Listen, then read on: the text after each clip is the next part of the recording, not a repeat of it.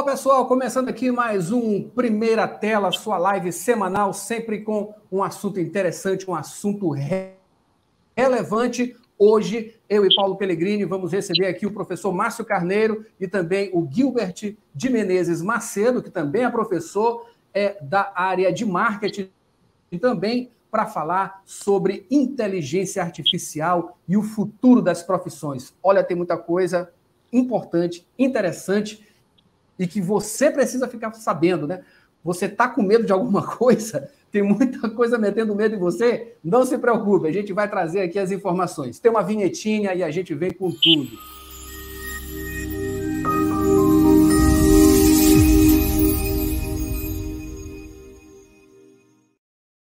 É nesse clima de quase terror. Não é isso que a gente começa essa edição aqui uh, do Primeira Tela, né? Trazendo sempre um assunto interessante. E esse assunto está é, muito recorrente, né? E a grande dificuldade, eu acho, é sempre trazer alguma coisa nova uh, sobre esse, esse assunto. Já se falou aí em tantas profissões que vão acabar, mas quando elas vão acabar, de que forma elas vão acabar e as que surgem. Mas tem uma frase que é muito interessante que eu vi nas redes sociais, é que, bem recentemente, né? É que não é o chat GTP ou então as inteligências artificiais que vão tirar o emprego das pessoas, né? As pessoas que tiverem utilizando essas ferramentas é que vão pegar o seu emprego. Essa que é a grande questão. Então você tem que estar antenado de alguma maneira, né, minimamente, para é, se atualizar. A atualização sempre foi importante no nosso mundo, no nosso mundo da comunicação, principalmente, e para receber uh, aqui, eu e Paulo Pellegrini, a gente para falar sobre isso, recebe o professor Márcio Carneiro, lá do Labicom, Laboratório de Convergência de Mídias da Universidade Federal do Maranhão, PPG-Com, Programa de Pós-Graduação da Universidade Federal do Maranhão, entre outras coisas mais, né, professor? E o Guide de Menezes Macedo, que é também professor, é da área de marketing, né, como eu já disse, e tem experiência também de mercado para falar sobre esse assunto, entre outros também. Sejam bem-vindos aqui ao Primeira Tela, mais uma vez, professor Márcio, e agora, Gilbert, pela primeira vez. Obrigado.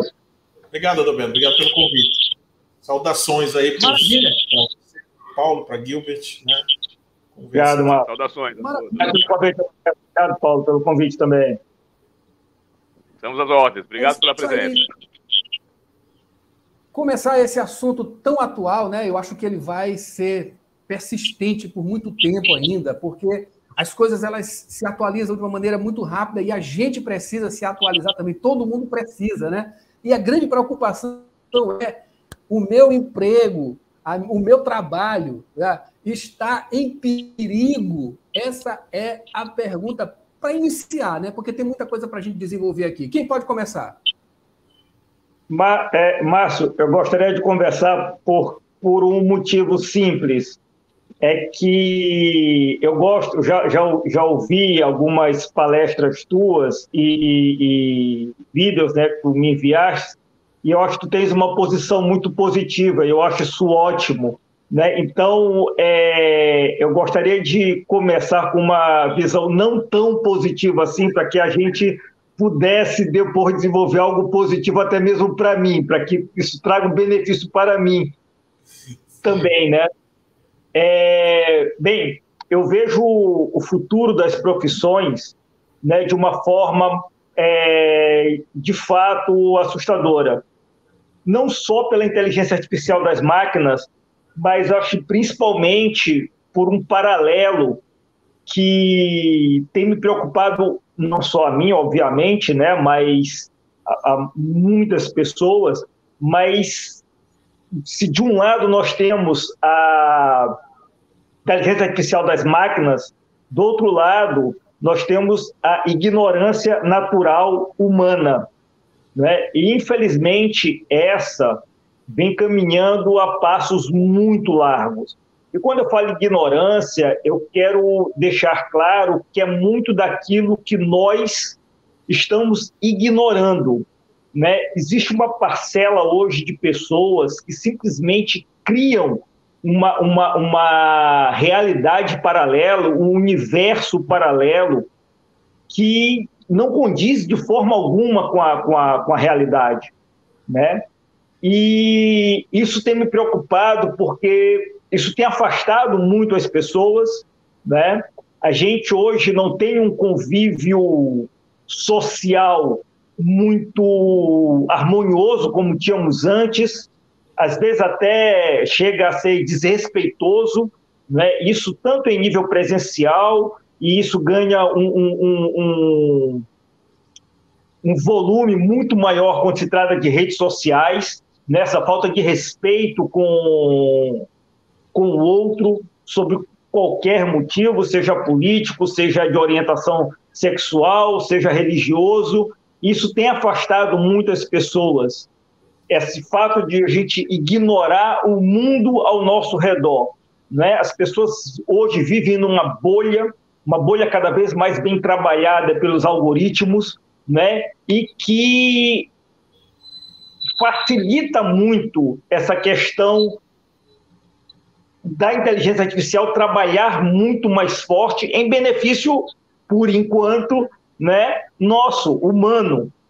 E o que, que, eu quero falar com isso? Acho que deixar algumas pontas soltas nessa, nessa fala, mas um exemplo prático é que até um atendimento né, em um hotel, atendimento numa loja, de acordo com algum símbolo ali seja uma bandeira, seja ah, uma frase, alguma coisa que me desagrade, né, que não tenha a ver com a minha bolha, por exemplo, eu já tenho aquele atendimento, aquela pessoa, né, eu já julgo aquela pessoa de uma forma que eu não quero muito contato com ela.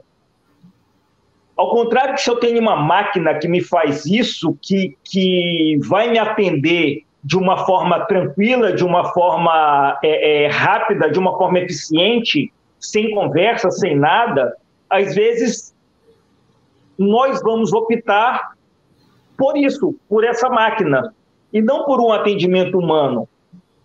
Então, é, é esse ignorar do, do, do, que não estar dentro do, do nosso mundo, né? e às vezes, como eu falei anteriormente, um mundo que inexistente, é um mundo que só cabe é, é, 50, 60 pessoas, tá, tudo bem, é muito mais do que isso, mas isso eu acho que está ajudando muito mais essa coisa de nós querermos cada vez mais essa inteligência artificial. Né? Usando um exemplo é, pessoal do, do, do, meu, do meio de comunicação, de publicidade e propaganda, muitas pessoas optam por usar o Chat GPT para, para um brainstorming, né, para uma troca de ideias, né, do que eu estar tá com um monte de gente, do que as pessoas estarem com um monte de gente. Estou me colocando, né, ainda não faço parte disso, estou me colocando para, de repente, é, é, é, ser um pouco, não ser tão é, genérico, né? Então, estou me colocando, mas sim, eu ainda prefiro contatos pessoais, ainda prefiro brainstorm pessoal, não é? Do que é, alguma coisa em Chat GPT. Óbvio que uso muito Chat GPT, né? Mas o que eu estou falando é isso: é que a minha fala aqui é que a maioria das pessoas, ou, ou, a boa parte, maioria não, desculpem, mas uma boa parte das pessoas já preferem essa inteligência artificial, seja ela como eu estou falando, do chefe GPT ou de um atendimento né, no, no, no, caixa eletrônico, no caixa eletrônico, no, no, atendimento de loja, de balcão, alguma coisa assim, como por exemplo, a, é, é, a lojas que você tem um caixa é, com uma pessoa lá lhe atendendo ou um caixa de autoatendimento. Você vai lá, passa a, a sua compra e, e, pronto, faz o pagamento e vai embora. Né? Então eu acho que esse afastamento tem ajudado essa, essa vamos dizer assim, essa, essa, essa guerra né, entre nós humanos e nossa criatividade e também a, a, a inteligência artificial. Eu que esse é um dos pontos que talvez seja é, muito crucial nessa construção e nessa, e nessa, nessa escala do, do, do, da inteligência artificial. Né? Nós estamos deixando isso.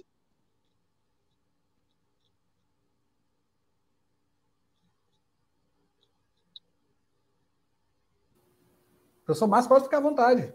Ah, sim. Ah, bom.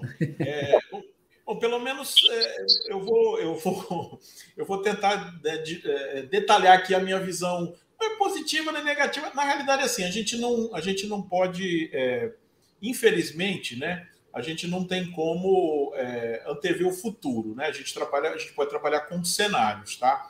É, as pessoas me chamam muito para falar sobre isso, né? E eu vou em cima do que eu é, consigo é, é, é, detectar, né? E também a partir de uma larga experimentação né, dessas ferramentas, porque eu acho que é importante a gente, pelo menos, saber que elas existem e é, aprender a lidar com elas. Né? Bom, é, emprego futuro, o que, que, eu vou fazer no ano que vem e tal. É, tem vários estudos, né? Um está sendo muito divulgado aqui no Brasil, um estudo mundial recente, né? Que está fazendo uma previsão né, de uh, daqui até 2027, ou seja, nos próximos quatro, quatro anos, né? a criação de cerca de 62 milhões de novos empregos no mundo e a, o fechamento de mais ou menos 82 milhões de vagas no mundo nesse período. Tá? Esse é um estudo que, inclusive, teve dados do Brasil também. É, isso significa né, um déficit de 14 milhões de vagas que serão reduzidas uh, no mundo daqui até 2027, segundo esse estudo, né? que está sendo bastante divulgado. Existem outros, tá? Outra coisa, um outro aspecto que acho que é importante ressaltar é que as mudanças tecnológicas na história da humanidade elas sempre geraram transformações, elas sempre geraram mudanças, né? Ah, é, lá na, na, Revolução Industrial, né? É, quem quiser dar uma olhada né? na, na, figura né? do, do cara chamado é, Ned Ludd ou dos ludistas, né? é, que eram as pessoas que justamente era um movimento que quebrava as máquinas, né? Quebrava as máquinas das fábricas, porque as máquinas, a automatização da, da, da, da indústria da época, né? Da, que estava se consolidando, né? Começando como uma indústria, né? É, tirava vagas, ponto, né? É, era o que acontecia. Então, assim, isso já aconteceu outras vezes, tá? Normalmente a, a modernização ou, ou a ou a automatização, ou seja, a, a inserção de, é, de, de, processamento uh, maquínico, mecânico, né, nesses processos, ele acaba sendo ele acaba sendo é, incorporado, tá? Esses processos, assim, dificilmente são é, possíveis, vamos dizer assim, de, de, de conter, né? Isso é, é, é, um sistema muito complexo, ele é movido não só por é, questões tecnológicas, mas também por questões econômicas, sociais, né? Então, assim, diante de uma, vamos dizer assim, uma inevitabilidade desse processo, que, como eu falei, já aconteceu outras vezes na história, né, e está acontecendo agora de novo, eu entendo que o que é possível fazer é, primeiro, né, é, buscar informação sobre o que está acontecendo. Né? Então, por isso é legal né, esse tipo de conversa aqui, né, que leva para as pessoas esse é, é, um pouco né, de informação sobre isso. Tá? Claro que eu trabalho com formação de recursos humanos, então, para mim, a única solução né, que eu vejo, que eu posso implementar, que eu posso né, é, operar, enfim, que eu, com a qual eu posso colaborar para minimizar isso, né, é formando pessoas, atualizando pessoas. Né? Então, assim, é, eu tenho feito é, muitos testes, muita exploração né, tem, em, em cima dessas ferramentas tenho já dado cursos né, de atualização, né? enfim, a gente tem formatado aqui no Labicon, na UFMA, no mestrado, né? inclusive um programa chamado Inovacom, né? que é uh, um programa voltado para qualificação ou requalificação profissional. Essas são questões inevitáveis, né? Assim, me preocupa muito, né? A gente vê de repente é, órgãos aí é, oficiais, seja de todos os níveis, municipal, federal, estadual, né? pensando ainda requalificação, é, é, é, treinamento, ainda com padrões, né, ou com ideias muito antiquadas, né, muito, muito voltadas ainda para o um mundo analógico. Né? Então, hoje, né, se você quiser minimizar essa transformação, esse impacto, porque ele vai acontecer, ele já está acontecendo, né? O que você pode fazer é, primeiro, né, é, estimular as pessoas a se requalificarem, se atualizarem profissionalmente. Isso também não é mudança, não é novidade, porque ah, enfim, desde, desde a produção de conhecimento, né, que a internet possibilitou, né? Eu digo isso para meus alunos todo dia, né? Todo mundo acabou aquele negócio de você terminou a graduação, você já sabe de tudo, né? Você continua estudando, o médico continua estudando, o advogado continua estudando, o juiz continua estudando, o jornalista tem que continuar estudando, enfim, né? A produção de conhecimento é muito veloz, é muito grande e para você se atualizar, qualquer que seja a sua profissão, você tem que buscar informação, né? Então, assim, é, é, é, natural que você continue se atualizando. Só que agora, né, eu acho que nesse esforço de atualização, será muito importante que, dependendo da sua função, do seu trabalho, né, da sua, do seu, da sua é, é habilidade, você veja como a inteligência artificial está se inserindo né, no, no, no, seu, no seu nicho de trabalho, nos seus processos de trabalho. Né? É, de forma geral, tá, a, a, a inserção de ferramentas de inteligência artificial gera nas profissões, nas organizações, nos processos, ganhos de produtividade, no sentido de é, volume de coisas que você consegue produzir, velocidade de coisas que você consegue produzir, variedade de coisas que você consegue produzir. Tá? Então, assim, é, é muito, é muito forte o apelo, né, principalmente para as organizações, e a elas estão ligados né, os empregos e, e a questão da empregabilidade. Então, assim, é, para as organizações, é, é, é, esses, esses, ganhos de produtividade eles, eles, são buscados diariamente e a inteligência artificial vai ser uma, uma, um caminho a mais para conseguir esses objetivos, tá? Então, eu, eu não vejo assim muita, muita, muitas é, alternativas para você simplesmente dizer assim, não, eu não vou mexer com isso o que vai acontecer é isso, por exemplo, numa agência de publicidade, por exemplo, ou, no, ou um produtor de conteúdo. Vamos, falar aqui no, né, da, da, agência do Gilbert, né? Então, é, o que, que vai acontecer, né? Veja bem, eu não estou dizendo, a gente tem um experimento aqui, um estudo que foi até citado recentemente, foi matéria do Estadão aí há uns, umas três semanas atrás, né? Um estudo sobre o impacto de inteligência artificial em várias, em várias áreas, em vários, em várias é, é, vários tipos de funções, tá? Mas assim, o que acontece normalmente é isso, né? Se você insere a inteligência artificial, por exemplo, ChatGPT ou Midjourney, que gera imagens, né, numa agência de publicidade, então vamos dizer assim, ah, chegou uma campanha nova, eu tenho que fazer uma, eu tenho que, que levar uma proposta para um cliente. Naturalmente, se essa agência opera com, com essas ferramentas, ela vai conseguir é, gerar testar coisas. O Gilbert falou muito bem de brainstorm, né? Ou seja, para quem né, não, não entende muito o jargão, é uma, é uma troca, né? É, é ideias, né? Para você começar a, a, a, imaginar uma campanha, a desenhar uma campanha. Então, assim, é, ChatGPT, por exemplo, é excelente para prototipar, para testar coisas. Midjourney também. Então, com isso, ah, eu tenho que apresentar um, um, um layout de alguma coisa, de uma peça gráfica. Eu usando o Midjourney, eu consigo gerar 10, 20, 30 opções muito rapidamente para depois entrar né, numa fase de curadoria humana, tá? que é, é, é, é, indispensável, tá? porque a maioria dessas ferramentas, né, as, as, pessoas às vezes associam inteligência artificial com perfeição, né? Está longe disso. Cada algoritmo ele tem um nível de acerto, ele acerta e erra, né? Na sua caixa de, de, de, e-mail, por exemplo, tem um detector de spam, e de vez em quando ele erra lá e bota lá na caixa de spam alguma coisa que não era para ir para lá, que era um, que era um e-mail né, correto, tá? Então, todos esses algoritmos trabalham com margens de acerto e erro. O chat GPT, por exemplo, todo mundo fala né, na, na internet, tem muita gente, ah, estou ganhando dinheiro, estou fazendo coisa com o chat GPT, está lá embaixo, né, na interface do chat GPT, bem embaixo, uma linhazinha lá. Chat GPT pode cometer erros com pessoas, informações, locais, enfim.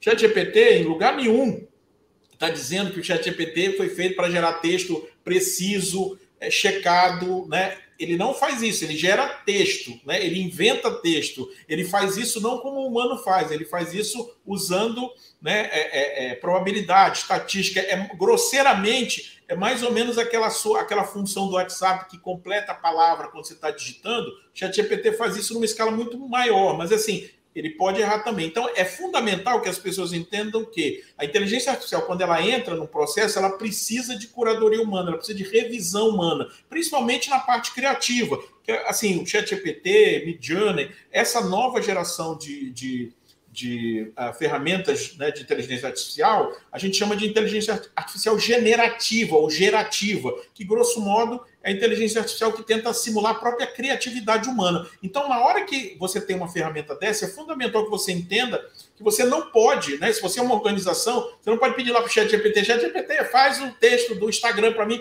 e você não vai passar isso adiante. Se você fizer botar uma imagem do Midjourney, se você não revisar, né? Dependendo de como você faça, né? Pode estar tá faltando um dedo na pessoa, o olho pode estar tá torto, a orelha. Então, assim, precisa de revisão humana tá? Não dá para passar direto, pelo menos por enquanto. Então, assim, o que, que vai precisar? O que, que essas organizações vão precisar? Elas sim, elas vão incorporar inteligência artificial nos seus processos onde for possível, dependendo da área, tá? Sim, vão fazer isso, tá? E aí, se você né, tem condições de operar com isso, né?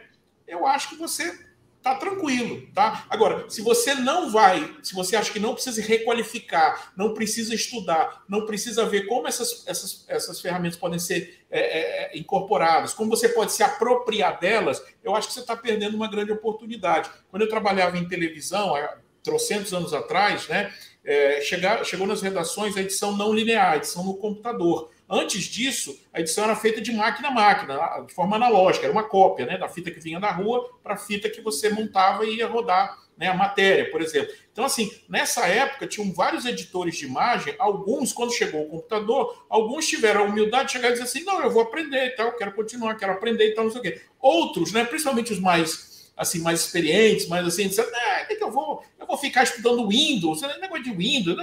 Esses que não tiveram a percepção correta de que precisavam se atualizar, em seis meses eles viraram arquivistas, porque era a única coisa que eles conseguiam fazer nas redações de telejornal. Com seis meses, um ano, eles estavam sem emprego. Por quê? Porque eles não tinham mais a qualificação necessária para trabalhar com a tecnologia que estava é, é, é, é, sendo, sendo usada. Tá? Então não tinha como voltar atrás. Por quê? Porque o processo ficou melhor, sim. Né? Você, né? hoje em dia, quem é muito novo nem, nem conheceu como é que fazia né? edição de, de máquina para máquina. Você perdia a qualidade, era um processo muito mais restrito. E hoje está né? tá funcionando. Né?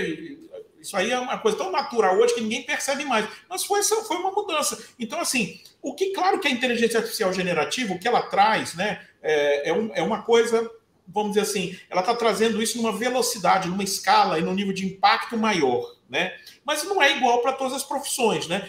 É, nesse estudo que eu falei, quem quiser olhar, vai lá no, na home do Labicon, labicondata.com.br, vai ver lá várias coisas, vai ter um gráfico lá com umas bolinhas, aí tem acesse aqui. Quando você acessar, você vai ver que lá tem um gráfico com várias bolinhas. As bolinhas maiores são profissões que têm um índice de impacto da IAG maior.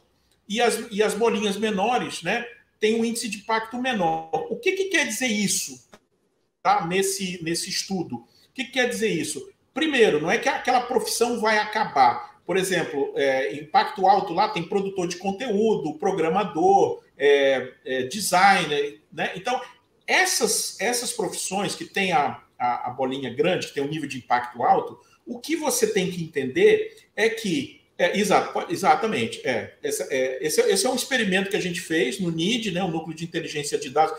Vai dar um tempinho, ele vai carregar, né? Como está sendo transmitido aqui, né, talvez vai demorar um pouco. Mas assim, o nível de impacto alto, exatamente, ó, se você vê as bolinhas grandes, produtor de conteúdo, né, é, é, é especialista em marketing, é engenheiro de software, atendente de call center, design gráfico. Esse, se você passar o mouse, você vai ver o nível de impacto e a justificativa que o chat GPT mesmo né, escreveu para isso. Então, é, é esse estudo foi, foi matéria do Estadão, aí umas três semanas atrás. Né? Então, assim, o nível de impacto alto, ele não quer dizer que a profissão vai acabar e que você vai perder o emprego. Ele quer dizer, é, esse é o mesmo gráfico né, de um outro, né, do, do, num gráfico de barra tradicional. Tá? É, o que ele está querendo dizer é que se você não se atualizar, você vai ter mais dificuldade naquela área. Por quê? Porque naquela área as ferramentas de AG já estão sendo utilizadas, elas já estão disseminadas e já estão dentro dos. As pessoas já sabem como é que elas podem ser é, é utilizadas né, em todos esses, esses processos, tá? Então, assim, aí se você vê uma bolinha pequena, por exemplo, agente de segurança, ela é pequena. Por que, que ela é pequena? Porque para o agente de segurança, por exemplo, policial que está na rua fazendo segurança pública, né? A não ser enquanto não chegar o Robocop, né, aquele do filme, né? Ele não, a inteligência artificial não vai ajudar muito ele no trabalho dele, né? Lá na, na, na rua fazendo segurança pública, né? Claro que a, a secretaria de segurança pode trabalhar com inteligência artificial, com, né, com dados e tal, mas assim lá na ponta ainda não chegou, não tem muita utilidade. Agora, dentro de uma agência de publicidade, para um programador, para um designer, essas essas ferramentas já, já estão inseridas no processo e as pessoas já sabem como fazer. Então, assim, o índice alto indica que você tem menos tempo para se atualizar. Por quê? Porque o impacto do EAG já chegou na sua profissão e se você não se atualizar, simplesmente vai ficar nessa diferença. A pessoa, o profissional que sabe operar com isso e o que não sabe. Aí sim, né, se você não sabe, é a mesma coisa, a história que eu contei lá do pessoal de TV, dos editores de TV é, do, do, do, do, analógico, né? Passou o tempo, eles acharam que não precisava, né? É um, como eu falei, um processo muito difícil de você frear, tá? Isso não é de agora, isso vem acontecendo, né? Na, na, como eu falei, aí do, do, do, do tempo da, da, Revolução Industrial com os luditas, o cinema, né? Sempre mostra muito essa, esse conflito, né? Do, do, homem com a tecnologia, né? Eu sempre digo, né? Essa relação do homem com a tecnologia é uma espécie de, de, de, de, gradiente assim entre dois pontos, né? Um é o medo e o outro é o fascínio, né? Quando você usa alguma coisa no seu celular, um aplicativo, você não acha legal? Então, essa é a tecnologia, né? A inteligência artificial já está lá na sua máquina, na sua caixa de, né, de e-mail, como eu falei, né? Recomendando filmes para você, recomendando coisas no e-commerce. Essas coisas todas já estão funcionando. Inteligência artificial é uma área que tem décadas de desenvolvimento, talvez para comunicação, né? É, é, para algumas áreas de conhecimento isso seja uma novidade, mas não é, né? Então, assim, é um desenvolvimento que já está acontecendo. Agora, realmente, com a IAG, né, você está você tá atingindo uma área que não tinha sido atingida antes. Toda vez que você falava de automatização, você falava sempre daquela coisa que a gente chama do chão de fábrica, né? Ou seja, aquelas profissões com menor nível né, de necessidade de capacitação, né? Mas agora não. Então, a IAG, você, como eu falei, ela tenta simular a criatividade humana. Então, você está levando esses processos para áreas que estavam protegidas. Outro dia eu, eu, eu li um cara que estava dizendo assim: agora com a IAG, o impacto vai ser no salário mais alto. Né? Sempre foi no salário mais baixo, agora vai ser no salário mais alto também. Então, esse do salário mais alto também vai precisar se atualizar. Tá? E é por isso que a gente tem feito esforços. Né? Eu já fui no Sebrae, já fui na Secretaria do Trabalho, todas as oportunidades, Secretaria Municipal, aí, eu estou indo em todos os lugares, né?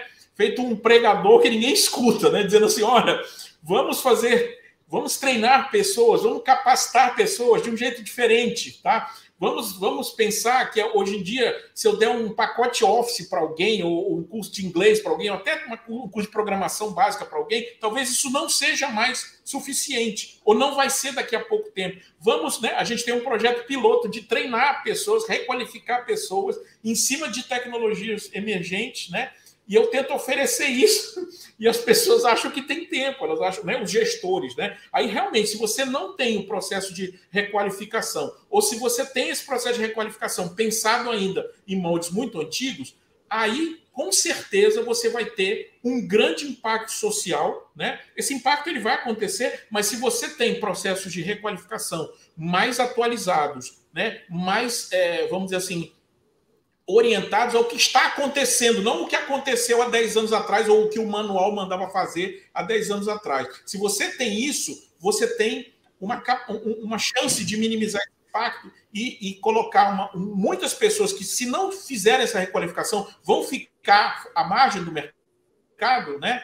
É, você tem a possibilidade de fazer isso, mas você tem que fazer direito, você tem que fazer pensando no que está acontecendo. Né? Aqui na UFMA, né, no PPG Compro, a gente trabalha com projetos voltados para organizações. Né? Eu tenho um curso, por exemplo, de inteligência artificial para pequenos, pequenos negócios, para pequenas empresas. Né?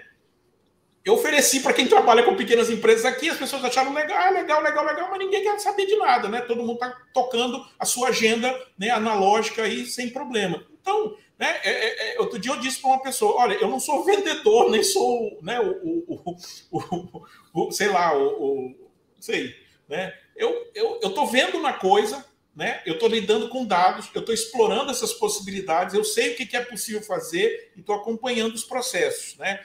Chat GPT é só a ponta de um iceberg muito maior, tá? muito maior. É só você abrir aí qualquer mídia, uh, Instagram, todo dia aparece para mim uma lista de ferramentas de AG que vão salvar sua vida, que você vai ficar rico.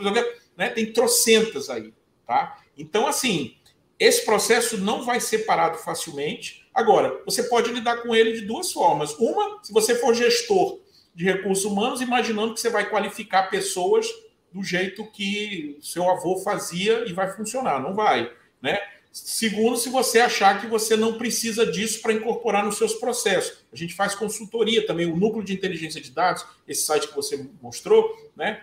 Ele, ele a gente opera com esse tipo de consultoria. Né? Eu estou falando para as pessoas, mas até então eu só tenho conseguido fazer curso para pesquisadores, né? inteligência artificial para pesquisadores. Já fiz dois, vou fazer mais dois agora. Agora, a gente tem desenvolvido aqui projetos para pequenos negócios. Eu tenho uma, eu tenho uma, uma, orienta, uma orientanda que está. A gente está desenvolvendo um assistente usando o ChatGPT. Eu estou desenvolvendo um assistente para professores, para criar plano de, de aula, para fazer é, material de suporte, tá? E nada vai, né? Eu sempre digo, é um assistente, você não pode confiar nele, mas ele pode ser útil se você souber lidar com ele. Acho que essa é a mensagem, entendeu? Assim, meter puxar o freio de mão eu não sei como fazer, entendeu? Eu, eu, eu, eu acho que assim, a gente está numa corredeira, então acho que a melhor coisa que você tem que fazer é aprender a remar direito. Porque se você ficar remando contra a, a corrente, né, vai ficar complicado para você. Eu acho que vai. Você vai fazer um esforço danado e não vai conseguir parar o rio. Né? O rio é tecnologia e ela vem empurrando a humanidade aí há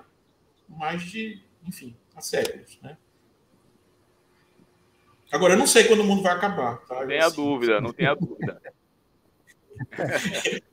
Outro dia eu fui fazer a palestra. O me chamou, aí eu, de, de brincadeira, falei com eles: ó, pode perguntar qualquer coisa, eu só não sei quando o mundo vai acabar, porque.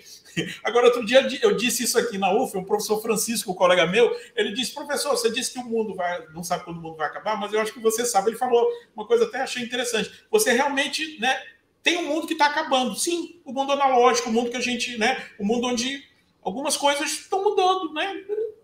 Assim, esse, esse mundo, né? O, o, problema disso é a questão da empregabilidade e a questão social que isso vai gerar, tá? Então, eu preciso correr atrás de, de qualificação feita de forma pensada, de forma atualizada, e preciso sim aumentar meus recursos e meu planejamento para dar é, cobertura, para ter programas sociais, para aumentar a proteção que o Estado vai dar para as pessoas, porque esse é um processo que não é só da inteligência artificial. A indústria está passando por isso há muito tempo. Né? Se você pegar historicamente aí as fábricas de carro, né, não vai voltar para aquela época que uma fábrica de carro empregava tanta gente, porque está tudo robotizado já. E não tem como voltar. Nós quebrar lá o, né, aí, o, o ludita, o neoludita, né? Não, não vai adiantar, entendeu? Então, assim, treina as pessoas. Né? Tem, tem o, o, o, é, o Senai tem, tem né? o Senai já, já lida com isso, por exemplo, pensando na indústria, né, indústria de base há muito tempo. Né? Agora, só que a inteligência artificial ela tem impacto no serviço, tem impacto no comércio, tem impacto na indústria, tem, enfim, é, é uma coisa muito maior, entendeu? Então, assim, eu acho, né? Eu acho que né, gestores que estão nos ouvindo ou pessoas que lidam com isso, né, vamos conversar. Eu acho que, eu, acho que a, gente, assim, a UFMA é, é, e o, o PPG Compró, o, o, Labicom e tal, a gente está muito preocupado com isso, mas a gente não pode fazer as coisas sozinho. A gente pode explorar possibilidades, formatar treinamentos, formatar programas de requalificação, né? Mas se a gente não se, se, se, quem está do outro lado acha que tem muito tempo, não acredita, né? E, e, né? Eu vou pegar agora, sair com o Gilbert do, do meu lado, que como o Gilbert tem essa visão mais que ele falou negativa, quando eu falar a minha coisa, a pessoa disser, não, não, acho que. Aí eu disse, não, Gilbert, vai lá, conversa aí com. Né? Acho que o Gilbert vai me ajudar aí, porque ele vai dizer. Né? Enfim. Mas é isso, gente. É, é, é, é a gente não pode. A gente tem que pensar, né? É, é, assim, o que, que a gente faz a partir de agora? Né? A gente, a gente sobrevive ou a gente. Né? Agora, realmente, vai, vai ter gente que não vai conseguir, né? Como já não, não, é, não, é, é não é da IAG, né? em outros processos, né? Tem gente que não consegue mais se requalificar, tem gente que não consegue por outras, por outras questões estruturais, né? Diferentes. Para essas pessoas, os governos têm que melhorar muito, né? A sua cobertura, seus programas sociais, porque, né? Eles, eles vão, eles vão precisar disso. Tá? Se a gente vivesse uma sociedade melhor, mais justa, né, a, IA, a IAG ela ia justamente gerar o tempo que a gente precisa para a gente poder né, ter mais lazer, ter mais né, tempo, e, e, e, os governos iam nos ajudar a compensar a nossa renda, né? ou seja, a gente podia usufruir mais da tecnologia, isso no mundo ideal. Mas, né, às vezes não é assim, né? então a gente tem que lidar também com um cenário mais, mais é, grave, né, onde a, a atualização é muito importante. Né? É nisso que a gente acredita. Pois é, é exatamente isso, né? E, e, eu tenho tentado me interessar bastante por esse aspecto, porque é um aspecto que diz respeito ao nosso dia a dia enquanto profissionais de comunicação. É, de fato, todas as outras tecnologias anteriores, elas é, de alguma maneira revolucionaram o fazer da comunicação profissional, seja no jornalismo, seja na publicidade, no rádio, na TV mas é, a gente percebe é, com a adoção da, da, inteligência artificial que é algo que não só vem incorporar a um fazer, mas como se transforma no próprio fazer, e é aí que muda a essência da coisa, é, ao, ao, ponto de eu não considerar assim, na minha leiguice ainda, que eu estou tentando realmente me aproximar, até em, em, em, termos de estudo, e vou precisar do professor Márcio como uma espécie de orientador, sem dúvida, eu tenho tentado me aproximar, é, eu percebo assim, como hipótese, né, que a, a, enquanto as ferramentas tradicionais, por exemplo, a digitalização, né, o computador, enfim, todas as ferramentas, as redes que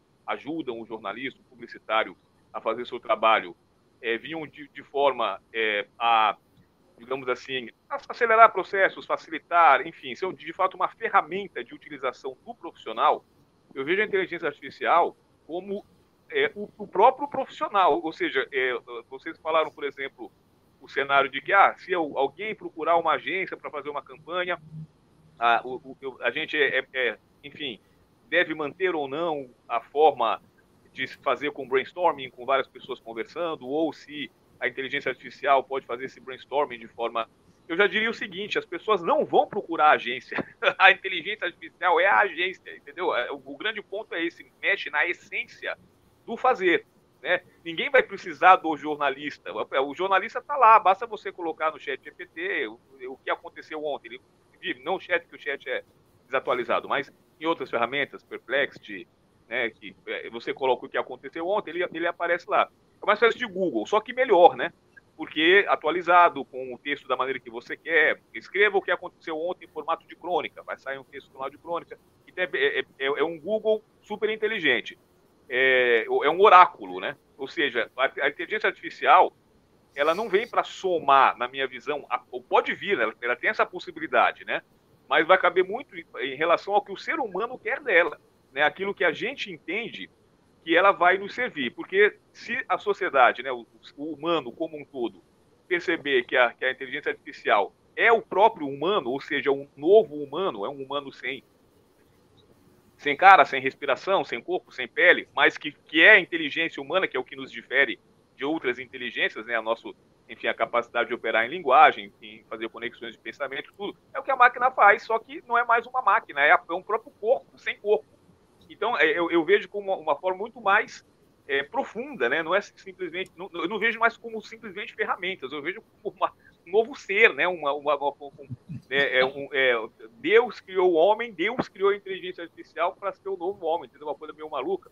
E nesse sentido, é, eu, eu, eu creio assim que a gente ainda está vivendo, como o Márcio falou, uma fase em que as pessoas estão assim ou não acreditando ou é, é, não se interessando, né? Não há um interesse global, embora cada dia mais a, a, existem matérias, né? Notícias, essa informação está aumentando.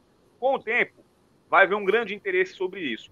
E aí, é, é, mas enquanto não há, também a gente percebe assim que, que, que o uso dessas ferramentas ainda é, é de, de, especialistas, né, de pessoas que, que, que, se interessam, que sabem que elas existem.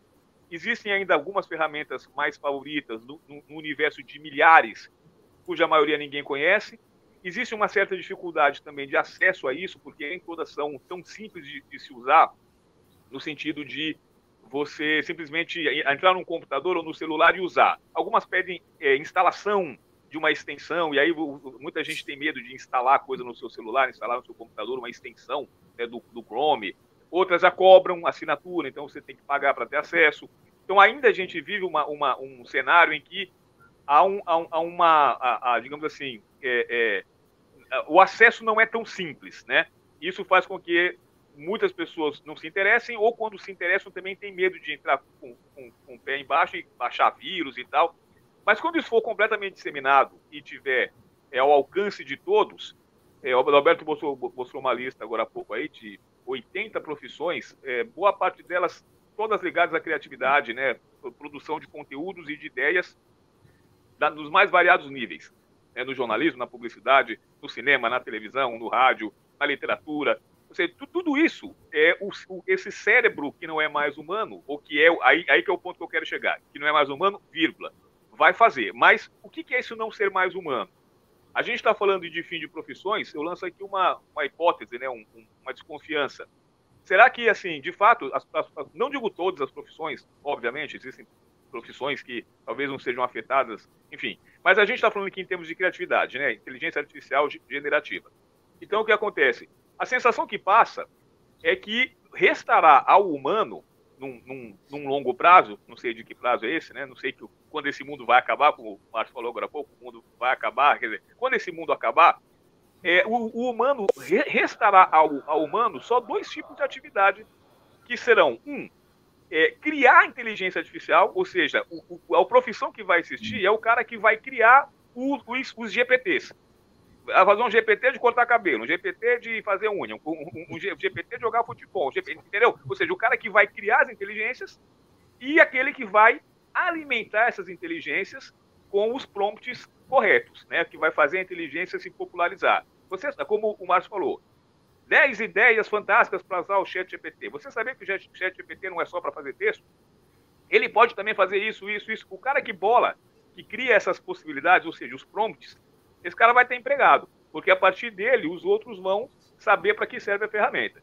Aí se você, você tira o cidadão que cria a inteligência e o cidadão que usa os prompts, restará quem?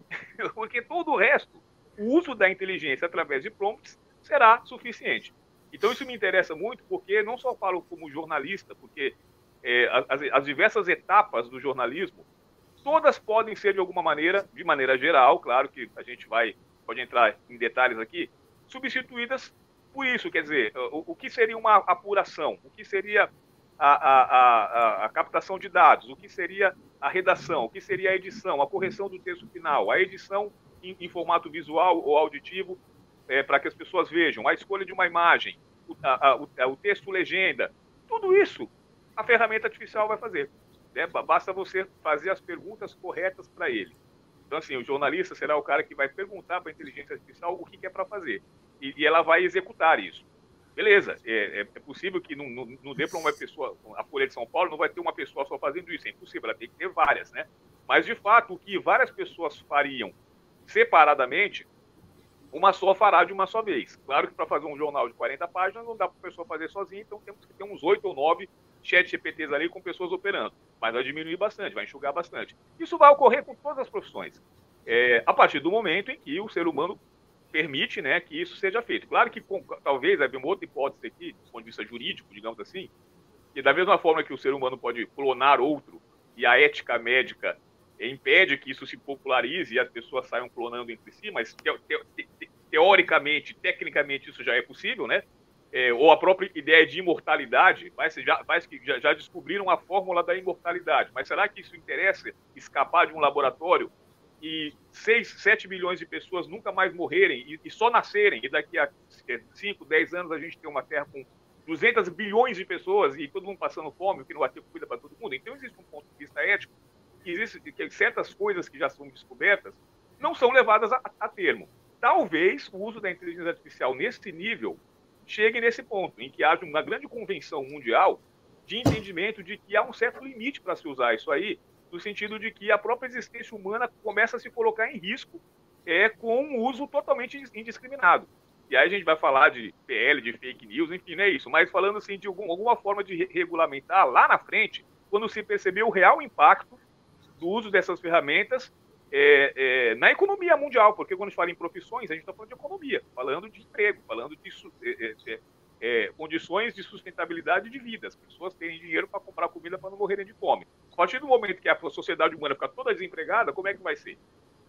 Viver numa, num regime de, de, assim, de, de, de, de, briga, né? No tapa, pegar comida no tapa, todo mundo saqueando o supermercado. Isso é interessante para o ser humano? Não.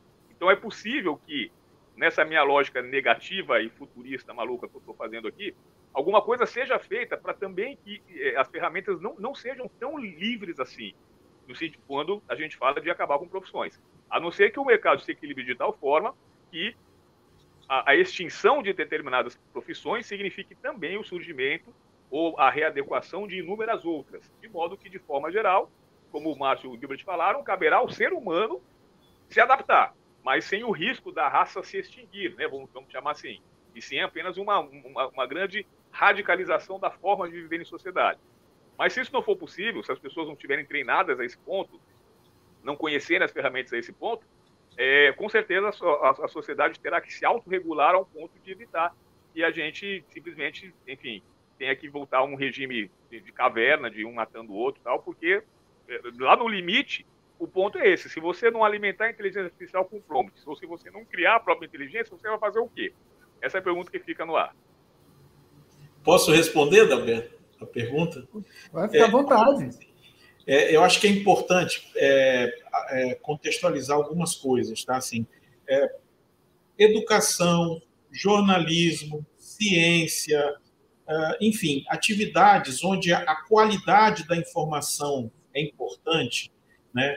Ela não pode ser impactada desse jeito como você está descrevendo. Tá? O chat GPT ele não tem como ir na rua para entrevistar alguma. Se cair um, né, se tiver um acidente aqui ao lado aqui da, da universidade, o chat GPT não tem como saber disso, nem tem como escrever sobre isso.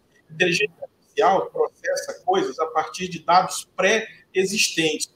O que jornalistas fazem, né? Eu sempre digo isso para os meus alunos, tá? Assim, se você se auto, se você virar o robô, ou seja, se você ficar, por exemplo, é, dando Ctrl C, Ctrl V em release dos outros, replicando coisa que você não escreveu, deixando de fazer o seu papel de investigar, de aprofundar, de coisa, aí você se robotizou, tá? Então, assim, é, é, o, o, o, que o, o chat GPT ele, tem, ele tinha, né? Agora, agora já está contornado isso mais ou menos, né? E o Bard também não tem. Eles tinham uma limitação, por exemplo, de coisas mais atualizadas, né? Porque o chat GPT ele foi treinado a partir de uma base que, é, de documentos da internet até setembro de 2021, tá? Então, até pouco tempo atrás, ou se você ainda usar a versão 3.5, se você perguntar para ele quem ganhou a Copa do Mundo do ano passado, ele vai dizer que não sabe polidamente. Se você insistir, ele vai inventar, porque é o que ele sabe fazer, é gerar texto. Então, ele vai botar o, o gol, o minuto e tal. Ele não consegue nenhuma inteligência. A, a inteligência artificial precisa, né?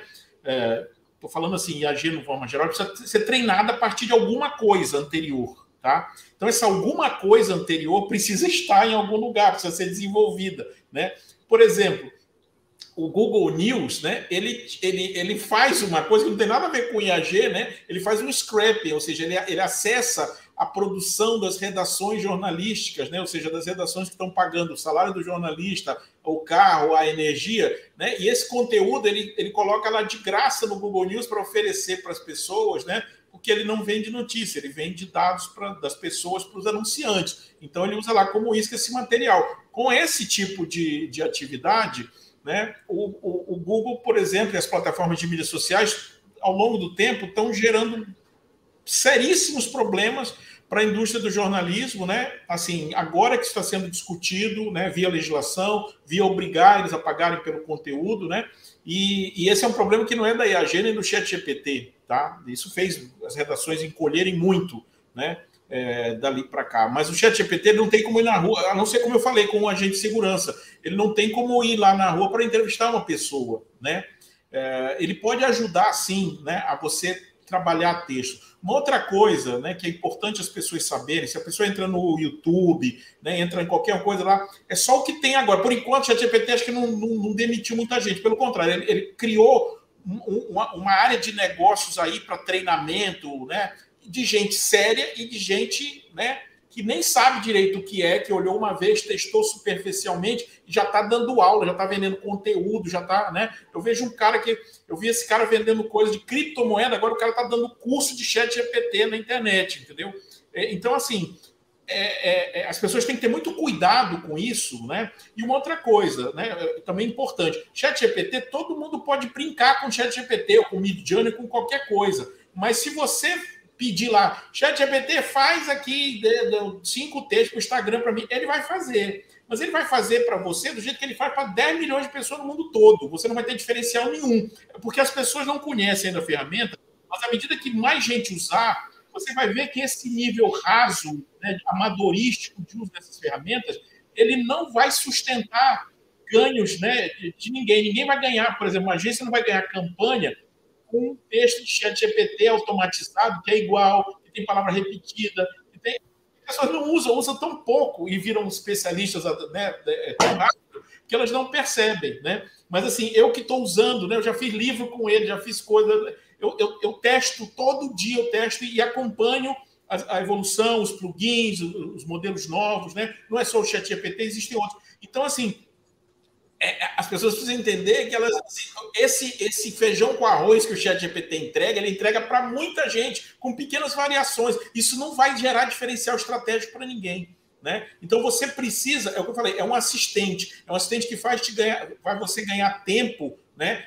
prototipando coisas, testando coisas, né? Para a pessoa que tem que escrever aquela coisa da síndrome da página em branco, né? Muito mais difícil sair do zero do que você já sair com um bocado de texto. Aí esses textos você vai cortar, vai ter coisa que não vai fazer sentido, você vai editar, você vai melhorar, né? E você vai ter mais tempo para fazer isso. Esse é o processo, tá? Agora, para você fazer isso, primeiro você precisa ter treinamento, né? Você falou dos prompts, né? É o que a gente faz, né? Treina pessoas em prompt design ou em prompt engineering, ou seja, eu preciso entender melhor a ferramenta, as suas limitações, como ela opera. Eu estou falando de uma e eu acabei de falar na outra fala que são centenas delas, né? Então, algumas, de, algumas dessas plataformas não vão existir daqui a algum tempo, outras vão ser compradas. São startups, né? Numa guerra, numa corrida, tá? Para se manter, né? Então, assim, a gente está no pico do negócio, assim, com muita coisa nascendo, né? Tinha uma época aqui em São Luís que todo mundo achava que ia ganhar dinheiro é, abrindo farmácia. Aí abriu farmácia, acabou, aí uma parte fechou. Aí eu da hamburgueria gourmet. Então, assim, tem essas ondas, né?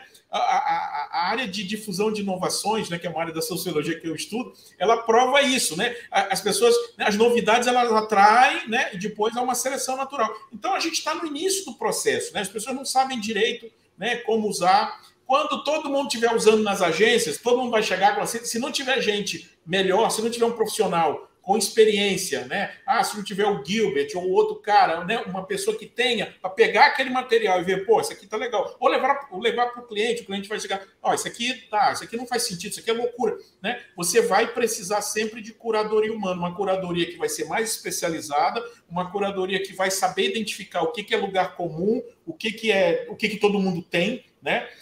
Se for lá no YouTube, você vai ver 500 caras dizendo assim: ah, eu ganhei 2 mil reais com o chat GPT, ah, eu ganhei 3 mil reais. Aí você vai ver lá, o cara é o cara dando aquelas fórmulas furadas, né, pedindo coisa para dizendo que vai fazer é, é texto para mídias sociais, né? Aquilo que o cara gera lá, nenhuma organização séria vai comprar direto, sem, sem, sem revisar. O risco para uma organização é muito grande. Né? As organizações hoje elas, elas estão se policiando né, por questões né, é, de toda ordem, né? questões de, de, de, igualdade, questões ambientais, questões sociais. Os caras não vão se arriscar, nenhum maluco vai se arriscar, nenhuma empresa séria vai se arriscar, passando adiante coisa que o ChatGPT fez, ou que qualquer outra ferramenta dessa fez, sem curadoria, sem alguém, sem humano para ver. Né? Agora, quem é o humano que vai poder fazer isso? É um humano que já conhece o processo, que é criativo, que sabe o que está fazendo, que tem experiência e que também vai operar com a ferramenta. Né? Agora, esse que não tem, né? e esse que vai achar né? Esse que vai achar que está ganhando alguma coisa é o que eu digo para meus alunos. É o jornalista que copia e cola release. Isso para mim não é jornalismo. Né? Jornalista não é para ficar copiando e colando. Para copiar e colar, a máquina faz melhor mesmo. Né? Ela, faz, ela tira a cópia mais fácil, traduz em não sei quantas línguas, reescreve em não sei quanto jeito. Isso ela faz mais rápido. Mas ela não tem como ir na rua para coletar dados. Né? Ela, precisa de, ela precisa de dados é, pré-existentes. Então, assim, na ciência é a mesma coisa. Né? A, já estão usando inteligência artificial na ciência. Já estão usando inteligência artificial é, é, no recrutamento de pessoas. Eu li uma matéria há dois dias atrás, tem uma empresa de recrutamento que ela está usando inteligência artificial, sabe fazer o quê? Para criar um avatar para substituir a pessoa para o avaliador humano, quando olhar aquela pessoa, entrevistar aquela pessoa, ele não saber se aquela pessoa é negra, é branca, é chinês, é não sei o quê, para que o avaliador não seja influenciado né, de forma negativa pelos, né, pelos, pelo enviesamento que ele carrega né, com ele, né? E, e, possa avaliar um candidato, independente da opção sexual, da cor, da opção religiosa, possa avaliar pelas habilidades dele. Né? E eles estão fazendo isso com inteligência artificial. Né? A inteligência artificial está substituindo né, a cara da pessoa. Né? E eu não acho isso ruim. Por quê? Porque eles estão conseguindo melhorar um processo que eventualmente era enviesado, né? ah, por, por questões que a gente sabe aí, né? E, e, e, esse processo com a inteligência artificial melhorou, vai melhorar. Então, assim, dá para fazer melhor se você sabe utilizar, né? Eu, tô, eu, tô, eu tenho trabalhado, por exemplo, com, com, com, com projetos né, é, é, é demandados, vamos dizer assim, pela, não posso detalhar aqui, né, da, da, da, área jurídica. Né? Então, o pessoal da área jurídica, eles têm interesse, por exemplo, na comunicação que eles fazem para a comunidade, porque né, todo mundo né, da sociedade usa o, o, judiciário de alguma forma, né? eles precisam simplificar o juridiquês, né? ou seja, a linguagem simples nas comunicações né, do judiciário são importantes. Né? É, é, eles têm processos né, que são mais complexos, eles precisam traduzir de forma fácil é o que eles chamam de visual law, né? ou seja, um direito visual, onde os processos ficam mais, ah, vamos dizer assim, ah, mais fáceis de, de apreensão, né? com, com gráficos, com infografia e tal. Eu estou fazendo, né? É, eu estou fazendo é, protótipos para simplificar a juridiquês, né? Porque o chat GPT, como você mesmo falou, né? Ele escreve do jeito que você quiser, então eu posso pedir para ele escrever mais simples, né? E posso, e posso é, pegar é, ele para fazer descrição de processos complexos, eu levo depois no Midjourney, e Midjourney me dá uma infografia, ou me, ou me sugere alguma coisa. Então, assim, como é que eu consigo fazer isso? Primeiro, porque eu estou operando com as ferramentas. Segundo, porque eu tenho né, é, é, é um pouco mais de familiaridade. E, e terceiro, porque eu, é, esse, esse que é, vai ser o grande, né, o, o grande desafio. Né? É, aqui, por exemplo, no PPG Compro, eu sempre digo para os alunos, não vem aqui para aprender fórmula pronta. A gente tem que trabalhar. Né? A coisa mais difícil na comunicação não é o, o, o, o, produtor de conteúdo que vai tirar foto, que vai fazer coisa. Até, até o, chefe diz assim: ah, meu, meu sobrinho faz, meu, meu vizinho faz e tal, né? Quer dizer, até desqualificando a formação profissional. O que, que tem, o que, que é muito difícil hoje na área de comunicação? Gente com capacidade de pensar estrategicamente a comunicação para as organizações. Gente que está lá na, né, no, no, no, nível mais é, alto de uma organização, pensando junto com as outras áreas, né, como é que a comunicação é é, é, é, impulsiona os processos, ou as métricas, ou os objetivos que essa organização tem. Isso né, você não aprende tão fácil. E esse tipo de pessoa continua sendo valorizado. E esse tipo de pessoa também pode usar inteligência artificial. Né? A gente tem feito, por exemplo, prompts para geração de índices. Né? Eu estou trabalhando num, num, no índice é, é, para medir ou para ajudar é, empresas que trabalham com mídias sociais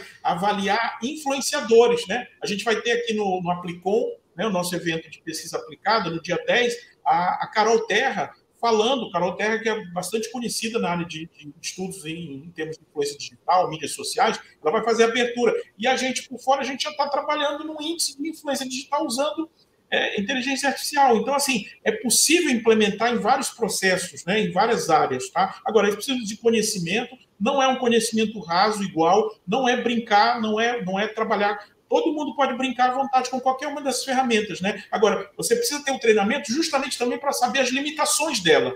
Tá? Se você usa ChatGPT direto, eu já escrevi dois, três livros com ChatGPT. Avisei lá no site do Labicon. Se você quiser baixar um sobre IAG, você pode baixar, tá lá. Eu não chamo de um livro didático, é um experimento, tá? Onde tem, onde é ele, eu marco, né? Eu tenho a, a minha parte e eu tive que revisar tudo. Por quê? Porque ele repete, repete coisa e tal, não, não, não dá para usar direto, tá? Não é, né? Eu acho que a gente precisa entender que, como eu falei, inteligência artificial são algoritmos que trabalham com níveis de erro e acerto. Eles vão evoluir? Vão. Tá? Mas a gente vai ter que evoluir com eles também. Entendeu? Agora, é, é, para essas áreas, né, pesquisa, jornalismo, é, ciência, educação, né, não dá para implementar chat GPT dessa forma. Né? Tem que ser pensado, planejado e revisado. Tá? E a gente vai continuar precisando de pessoas para fazer isso na agência de de publicidade, na escola, na, no, na redação e tal. Claro que os processos repetitivos, como sempre vem acontecendo, eles vão ser eliminados. Mas as redações têm encolhido, não é por causa do chat GPT, né? Pode ser que daqui para frente, eu não sei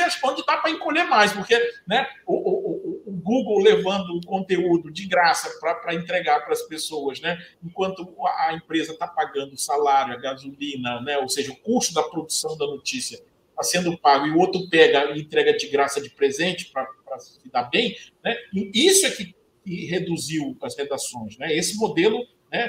É, é, é, é muito uh, difícil, né? Agora, não é, também não tem só é, rosas, né? Assim, ah, eu posso usar chat GPT para criar é, fake news, informação? Posso. Muito mais fácil até, porque, como eu falei, ele não é feito para criar informação, né, texto checado, ele é feito para criar texto, né?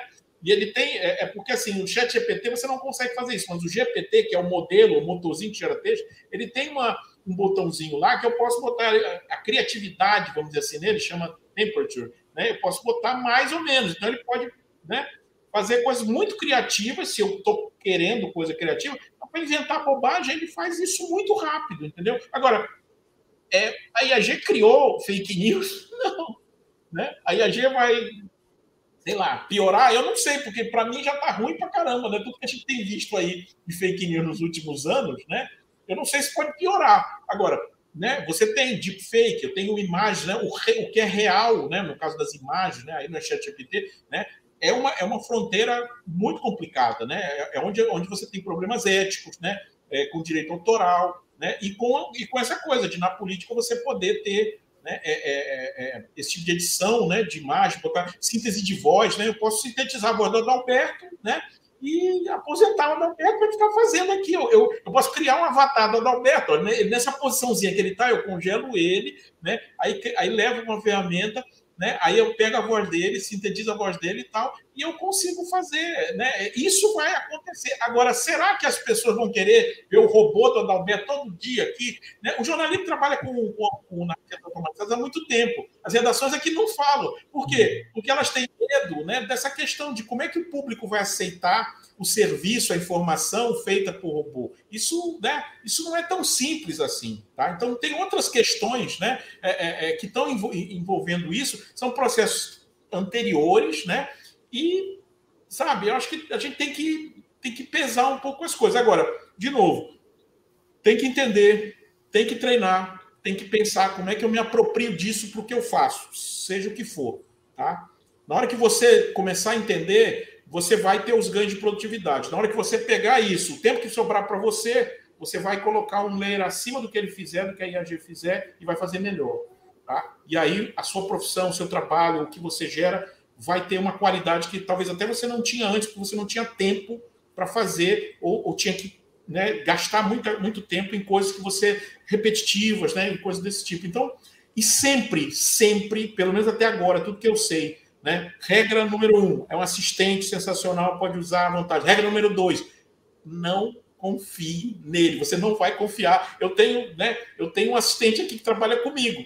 Passo, né? Confio nele, confio, passo algumas coisas, mas eu reviso tudo que ele faz, porque eu não posso assinar uma coisa que eu não vi, né? Uma organização não vai assinar texto que ela não viu. Uma agência não vai mandar coisa que, que, que, que não viu. Tem que ter essa coisa, essa, essa, essa curadoria, né? E na base da geração da informação, que eu saiba ainda não dá para fazer, né? Precisa de gente para captar coisas, né? Para estar tá lá na frente, né? Até, quer dizer, quando chegar o Robocop, o, o, o, o Newscop, né? É o cara que vai com o robôzinho, vai com o microfone lá, chega lá. Até lá, né? A gente vai continuar precisando de repórter, a gente vai continuar precisando de cinegrafista, a gente vai continuar. Estou é, é, falando aqui da área de comunicação que a gente está mais, mais perto, né? Na área do Gilbert, a gente vai precisar de gente para olhar esses textos, né? dizer, porra, né?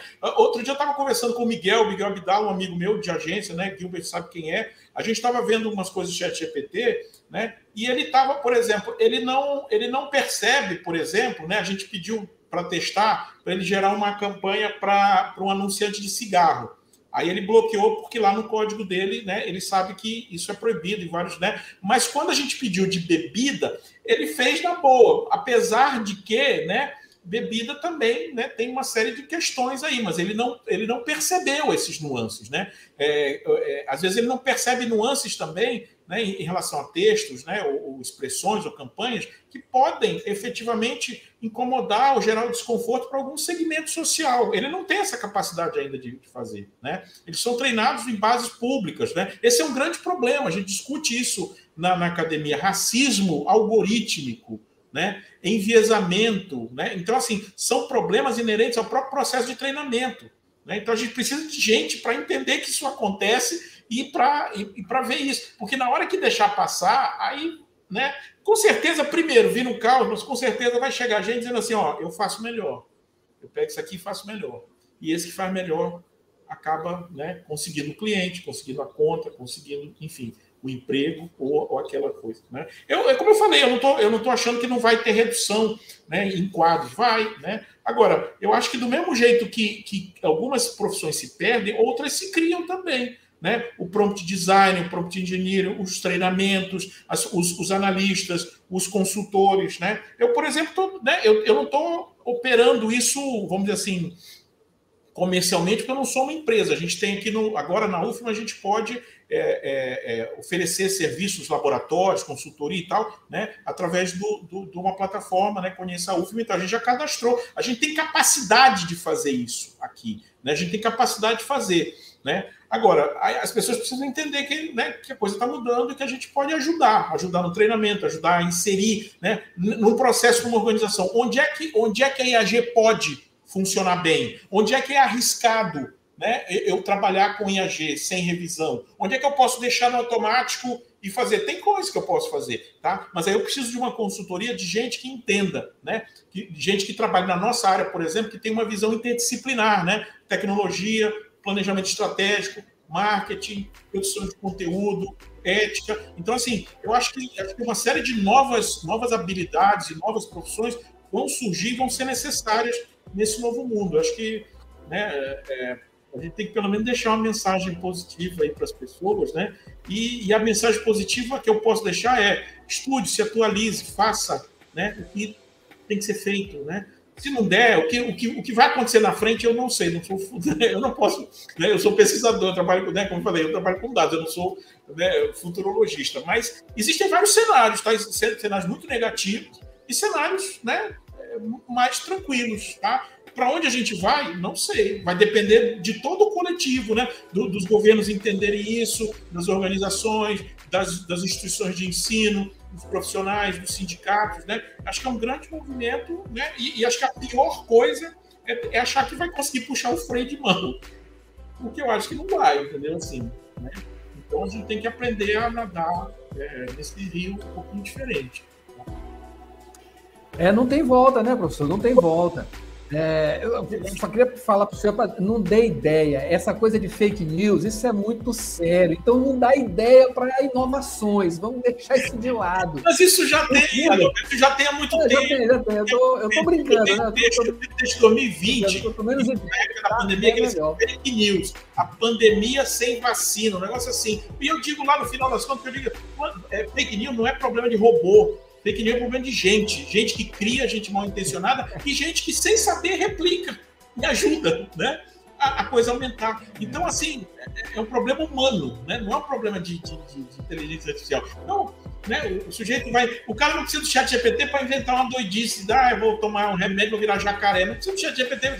Provavelmente, se ele pedisse o chat GPT, o chat GPT, até bastante sensato, ele vai dizer assim: olha, existe muita. Né, probabilisticamente é muito improvável que você tomando uma vacina você vire alguma coisa, né? Porque as vacinas são treinadas. Ele vai dizer isso. Então, né, eu acho que ele não vai ajudar nessa. Né, na, na, na, na, loucura, ele não vai ajudar, não.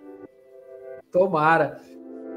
O Gilbert, ele estava levantando o dedo aí, estava querendo falar em diversos momentos aí. Gilbert, fica Gilbert, à vontade.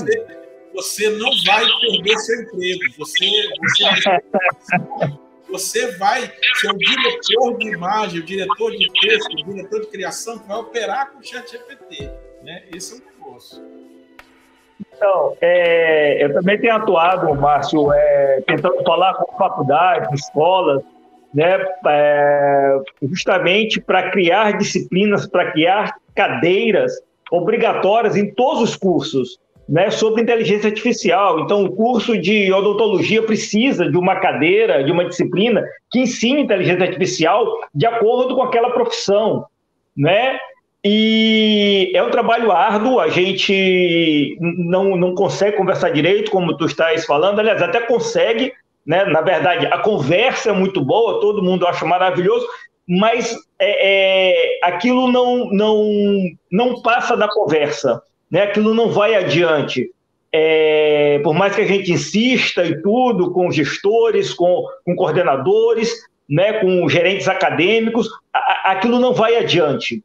Né? E, e, eu realmente não consigo entender por quê. Como tu falaste, é muito importante, porque Cara, tu falas que não vai afetar tanto assim. Como eu falei, eu tenho uma visão um pouco mais, talvez pessimista, né? Eu, o que eu tenho visto de dados, colocastes aí 80 milhões de emprego, eu já vi dados de 300 milhões de emprego até 2030, né? Tu colocaste até 2027, né? Pode ser que esses três anos aumente esse, esse, esse, esse número que tu colocastes, né? Mas 300 milhões de empregos até 2030. Então, isso realmente é assustador. É, eu fui, tive ação em São Paulo agora, teve uma agência que ela demitiu literalmente do dia para a noite 50% da força-tarefa dela em mídia, é, direção de arte, redação publicitária e planejamento. Por quê? Porque onde eu precisava, por exemplo, de 10 redatores para construir um texto, né? Hoje eu preciso de cinco que saibam usar o site, o, o, o, as inteligências artificiais, né? E o Paulo Pellegrini colocou uma fala aí da, de, de, das inteligências artificiais. Tem uma que é muito boa, que eu não lembro agora quem foi que falou, talvez o Márcio saiba, o, o autor da frase, que fala assim: o último invento do ser humano, a última coisa que o ser humano vai inventar é a inteligência artificial. A partir daí, a inteligência artificial inventa outras coisas, né? É... O detalhe que eu, como eu falei na, na, anteriormente, que eu iniciei de, de, uma forma talvez meio envezada com, com o tema, mas não era por nada. É, é a, a, a, fala do, do, do Márcio complementou muito, porque é o seguinte: infelizmente, é, esse nível mais é, alto de qualidade, eu vou colocar um nível artístico, por exemplo, vou usar um cinema, tá? Para a gente configurar isso. Não adianta fazer um filme muito bom. Um filme razoável, como as 20 maiores bilheterias dos últimos. Aliás, as 20 maiores bilheterias do mundo do cinema, se você for olhar, são filmes que têm quase que o mesmo roteiro. É a jornada do herói. Então você coloca aquilo no chat GPT ou num, num, num outro, num outro é, é, aplicativo de texto, você pede para ele fazer um filme, ele vai fazer um filme. E pode ter certeza que esse filme vai ter bilheteria. Claro que precisa de uma revisão pequena, precisa de uma revisão muito grande, não. Tá? Para ele entregar um filme que vai ser um campeão de bilheteria. Porque o enredo, a história, ela é, ela é igual. Vai mudar o personagem, vai mudar o ambiente, vai mudar o vilão, vai... mas a história é a mesma, é a jornada do herói. Então, se nós não tivermos atento a isso, né, tudo isso de ensinar as pessoas né, é, de, é, é essencial, mas antes disso é nos educarmos para que nós realmente pod, pod, é, é, é, talvez até deixarmos de lado um pouco tá? isso para que haja mais é, humanidade. Né? A, a, a, a, máquina, como o Márcio bem é, comentou, ela vai simulando o humano. Essa preocupação que o, que o Paulo colocou, ela é muito forte para mim também. É muito forte, porque o que eu vejo realmente são substituições. Enquanto que nas máquinas de tear é, era uma coisa física, né? A, a, a, a, agrícola era uma coisa física, nós humanos temos duas dimensões, a física e a mental. hoje as inteligências artificiais estão substituindo justamente a parte mental. Não vai sobrar muita coisa para a gente. Então, se nós não conseguirmos com que governos e empresas, né, é, é, o público privado e a sociedade organizada trabalhe em prol desse, desse mundo que cada vez terá menos empregados, menos pessoas trabalhando, por exemplo, é, em várias áreas. Piloto de avião, vai ser avião automatizado, piloto, carro, vai ser motorista é, é, carros autônomos, né? entregas de delivery serão autônomas também, com, com, com drones e essa coisa toda. Então, assim, são centenas de profissões. Né? A questão do, do, do, do redator publicitário, Pô, você tem 10 redatores publicitários, não precisa mais de 10. Até porque as campanhas também, hoje, não precisa de tanta criatividade assim, porque o público não pede mais isso. É só olhar o Instagram. O que tem mais visualiza visualização no Instagram, o que tem mais visualização no, no YouTube, são sites paupérrimos, são sites, desculpem, são vídeos paupérrimos. É um cachorrinho que está tomando banho, é um cara ou uma menina que hora ele se veste de menina, hora ele se veste de mulher para fazer uma piada, e aí essa piada é replicada várias vezes, depois com desenho, depois é uma pessoa que está com fone de ouvido rindo, depois é uma pessoa que coloca aquela cena e aí a outra fica comentando do lado. São umas coisas assim patéticas. É para rir, é legal, distrai, mas é isso que a gente está, é isso que a gente está absorvendo. É isso que é o alto poder de absorção de entretenimento, é esse. Não tem nada de muito nível de uma, uma campanha publicitária espetacular, até porque ninguém nem entende às vezes. Não é? é claro que a publicidade é feita a publicidade é feita para um público específico, os filmes são feitos para um público específico, mas esse público específico ele está cada vez mais de baixo nível. A primeira vez tem um dado que me deixou muito é, é, é, impressionado. É a primeira vez que uma geração tem um índice de QI mais baixo do que a, a geração anterior.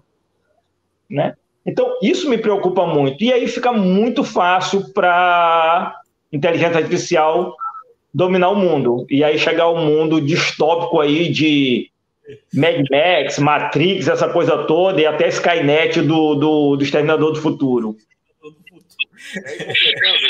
Acho que você está falando, não, tudo bem, eu concordo com você, mas assim, essas coisas que você falou, por exemplo, ah, dessa mudança social dos públicos, das, né? Isso não tem nada a ver com inteligência artificial, isso já, já existe, né? Assim, né?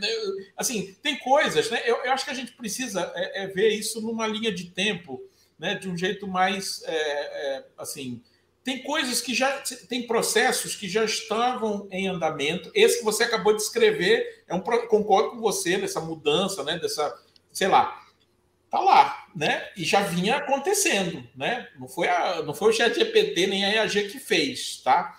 No futuro, né? Essas coisas, eu, eu, eu acho, né? Eu tô, eu tô com 60 anos, então provavelmente daqui a 20, 30 anos não vou estar olhando nem falando, nossa, se estiver por aqui, não vou nem ter condição de falar mais nada. Mas assim, eu acho que a gente precisa ter foco é no presente, tá? Porque no futuro, o que vai acontecer daqui a 10 anos, 15 anos, se o mundo vai acabar e tal, eu não posso viver hoje pensando nisso. Eu tenho que viver hoje, né? Pelo menos aqui, na, no meu caso, né? Trabalhando numa instituição que forma recursos humanos, a única coisa que eu posso fazer dentro dos meus limites, do meu conhecimento, né? É melhorar os processos de formação de recursos humanos para eu poder entregar pessoas, seja para academia, pesquisadores, seja para o mercado, né, profissionais, né, que estejam mais adaptados, que tenham mais chance de sobreviver a um mercado cada vez mais difícil. Isso é o que eu posso fazer, tá? É, questões, assim, todas essas questões que vocês levantam, que Paulo levantou, que você levantou, elas são é, é, é, é importantes. Mas, assim, se eu ficar focado nisso, eu, eu vou perder o, o agora, que é onde eu posso fazer a diferença. Tá? Daqui a 10 anos eu não sei se vou poder fazer diferença, mas agora eu posso fazer diferença, né? Como eu falei, é, eu, eu não, eu, você, né, você sabe da dificuldade, então, se você está tentando essa conversa, porque assim, a gente que está envolvido nesse tema, que tem mais interesse, a gente está com um nível de informação né, melhor sobre isso. Mas, assim, a grande maioria do público, tem gente que nem ouviu falar ainda de ChatGPT, apesar da mídia, apesar de tudo, as pessoas não sabem o que é, nunca ouviram nem falar. Né? Então, assim, é, isso na adoção de tecnologias é aquela curva, né? Os inovadores, aí depois os primeiros usuários, depois vai chegar numa massa crítica maior, vai chegar nesse ponto, mas ainda não chegamos nesse ponto. Então, a gente tem essa dificuldade, né? O, o, o, infelizmente, né, é, a gente não vê, é, é, principalmente no, no, no, nos, nos, gestores, né, também falo aqui de todos os níveis, né, não estou separando nenhum aqui, uma, uma, uma, uma, preocupação com planejamento mais é, de mais longo prazo. Né? A gente no Brasil parece que a gente vive assim, cada eleição dá um reset e aí tem que começar tudo de novo, aquela, cada um puxa para um lado. Quer dizer, você não tem políticas, né? é, que, que, que, que, duram. Né? É, em outros países você tem isso, né? você tem, tem políticas né, que são para 20 anos, são para 30 anos. E, e, né, e, e, essas políticas guiam as ações dos governos, das coisas, independente de quem esteja lá, né, porque são coisas que são né, é, é, é já pensadas né, é, de uma forma bem ampla e bem profunda para enfrentar problemas muito, muito grandes, né, que sempre é, vieram. Né? Então, assim, Infelizmente, as pessoas não estão percebendo isso ainda. Vai chegar a época que elas vão perceber. Só que aí elas vão perder um tempo, vão perceber que perderam um tempo muito grande, né? E que talvez se tivessem se adiantado, que talvez se tivessem ouvido, né? Né? A, a, a, é, é, talvez elas cons teriam conseguido é, minimizar né, esse, esse, esse impacto. Né? Então, assim, o que eu digo para né, as pessoas é assim salve quem você, quanto você puder salvar, tá? Você não vai, eu, eu não sou político, eu não sou gestor, eu não trabalho com, forma, com, com, com política pública para pensar desemprego, requalificação profissional. Eu aqui na universidade eu posso colaborar com esses processos, né? Eu tenho dados, eu tenho experimento, eu tenho é, metodologia para fazer e eu não estou fazendo com achismo nem com, né? Enfim, com chute. Então eu posso, eu posso ajudar. Agora, se a pessoa acha que ela não precisa, aí eu não posso fazer nada, né? Eu posso ficar falando aqui para né, dar o Beto, para as pessoas que estão nos escutando, né? Então é isso. Né? Eu acho que as pessoas precisam se, ser. O processo de, de, do conhecimento ele, ele, ele perdura, né? Você tem que se atualizar, qualquer que seja a sua área, e não é só inteligência artificial, não. Né? Você já você precisa se atualizar, já precisava e tem, continua é, precisando. O que, o que a inteligência artificial vai ser é um item a mais para você colocar no seu radar né, dos seus planos ou dos seus projetos de atualização. Vou precisar disso? Não vou? A minha área se apropria disso de que jeito? Né? Então, eu preciso entender e preciso, como eu já falei, se apropriar. Né? Né, quem, quem, quem eu puder salvar, eu vou salvar. Quem eu não puder, eu não vou, né, eu não posso fazer nada. Agora também não vou, não vou tentar né, é, achar, é, assim, pensar o que, que vai acontecer no futuro, se vai ser 300 milhões, 80 milhões, ou não sei o quê, porque ninguém pode, ninguém pode definir isso agora. Por quê? Porque esses resultados dependem justamente do que se estiver fazendo no presente. Né? Se você muda políticas de requalificação, se você insere é, esse tipo de conhecimento em processos, se você treina pessoas para usar isso, se você faz professores, é, profissionais, organizações né, compreenderem como, como isso pode ser feito, enfim, para gerar é, ganhos, né, no agora você está talvez contribuindo para um impacto menor à frente. Tá? Então eu acho que né? Ah, ah, vai ser ruim? Eu não sei, eu não sei se vai ser ruim. Se a gente trabalhar. É, é tipo mudança climática, né? Nas mudanças, né? Eu vejo essa história de mudança climática tem décadas, né? E assim, há 10, 15 anos atrás, tinha cientista falando: olha, vai dar, não, vai dar problema. Vai dar... E, tinha, tinha gente que não, não, né? É aquela coisa, nós temos tempo. Nós temos tempo. Tem gente que ainda acha que tem tempo hoje, né? E a gente né, sabe que não é assim. Tá? Então depende muito do que se fizer agora, no agora. E no agora o que eu estou vendo é isso: conhecimento, formação, né? entender o processo, entender a mudança, entender que ela não é nova. Entender, inteligência artificial tem décadas de desenvolvimento. Né? Você que está nos escutando, está nos vendo, você pode estar tá descobrindo inteligência artificial agora, mas tem muita coisa né, na área lá da ciência da computação e tal. Né? Acho que o pessoal da ciência da computação, eles acham até graça quando a gente né, fica falando dessas coisas como se fosse um alienígena, porque eles trabalham com isso há muito tempo. Né? Eles estão desenvolvendo isso há muito tempo. Né? Então, assim, claro que houve uma mudança, né? A IAG é, é um pouco diferente, mas assim, não, não é um alienígena, né? São processos e tem, né? A gente não pode pensar que eles são perfeitos, né? Eles não vai reduzir quadros, sim, vai reduzir, mas talvez, né? Ah, cinco saem, dois novos entram, que não, não tinha ainda, né? Na, lá na, na agência. E outra coisa, a gente não pode pensar que no mercado a gente não vai ter concorrência. A concorrência ela faz, ela gera busca por diferenciais. Tá? Então, assim, essa coisa rasa, se as pessoas estão achando que o ChatGPT vai resolver a vida de todo mundo, é só passar um tempo usando, e eu estou falando isso porque eu tenho muito tempo de uso, né? Se você deixar passar um tempo, você vai perceber, as agências vão perceber, ou as empresas vão perceber, que não é assim, não é 100% que você vai precisar de gente, gente boa, gente qualificada para trabalhar junto, tá? Porque se você só entregar né? Agora, claro, que você falou assim, ah, mas o público não quer mais isso. Tá, mas aí essa mudança não foi o GPT nem a AG que fez. Isso é um processo que já vem né, de mais tempo. Né? Isso, aí já está dado. Né? Agora, vamos se adaptar, vamos ver o que, que acontece. Né? Eu, eu trabalho com agora, e eu, eu agora estou querendo salvar quem eu puder. Então, você que está me escutando aí, né, está vendo né, essa, live e tal, procure se atualizar. Não necessariamente só com inteligência artificial procure incorporar no seu, na sua profissão, no, no, no, seu trabalho, né, um tempo e energia e vontade para se qualificar, para se, né, para estar, tá, é, é, é, vamos dizer assim, acompanhando as mudanças que a tecnologia gera mudanças e, e, rápidas, né? E a gente às vezes pensa que tem muito tempo e não tem, né? Então é, é só isso. Agora pode ser que a na sua área seja mais importante Pode ser que não seja, e mesmo assim você vai precisar continuar se requalificando. Né? Veja o que está falando. Onde é, onde é que está o estado da arte? Onde é que está a, a, inovação? Onde é que está as empresas que estão fazendo a diferença? Né? Então, assim, essas boas práticas, né, elas são, elas levam todo mundo atrás e a concorrência corre atrás. Né? Então, assim, o cara pode demitir 50 hoje, mas daqui amanhã ele pode entender que esses 50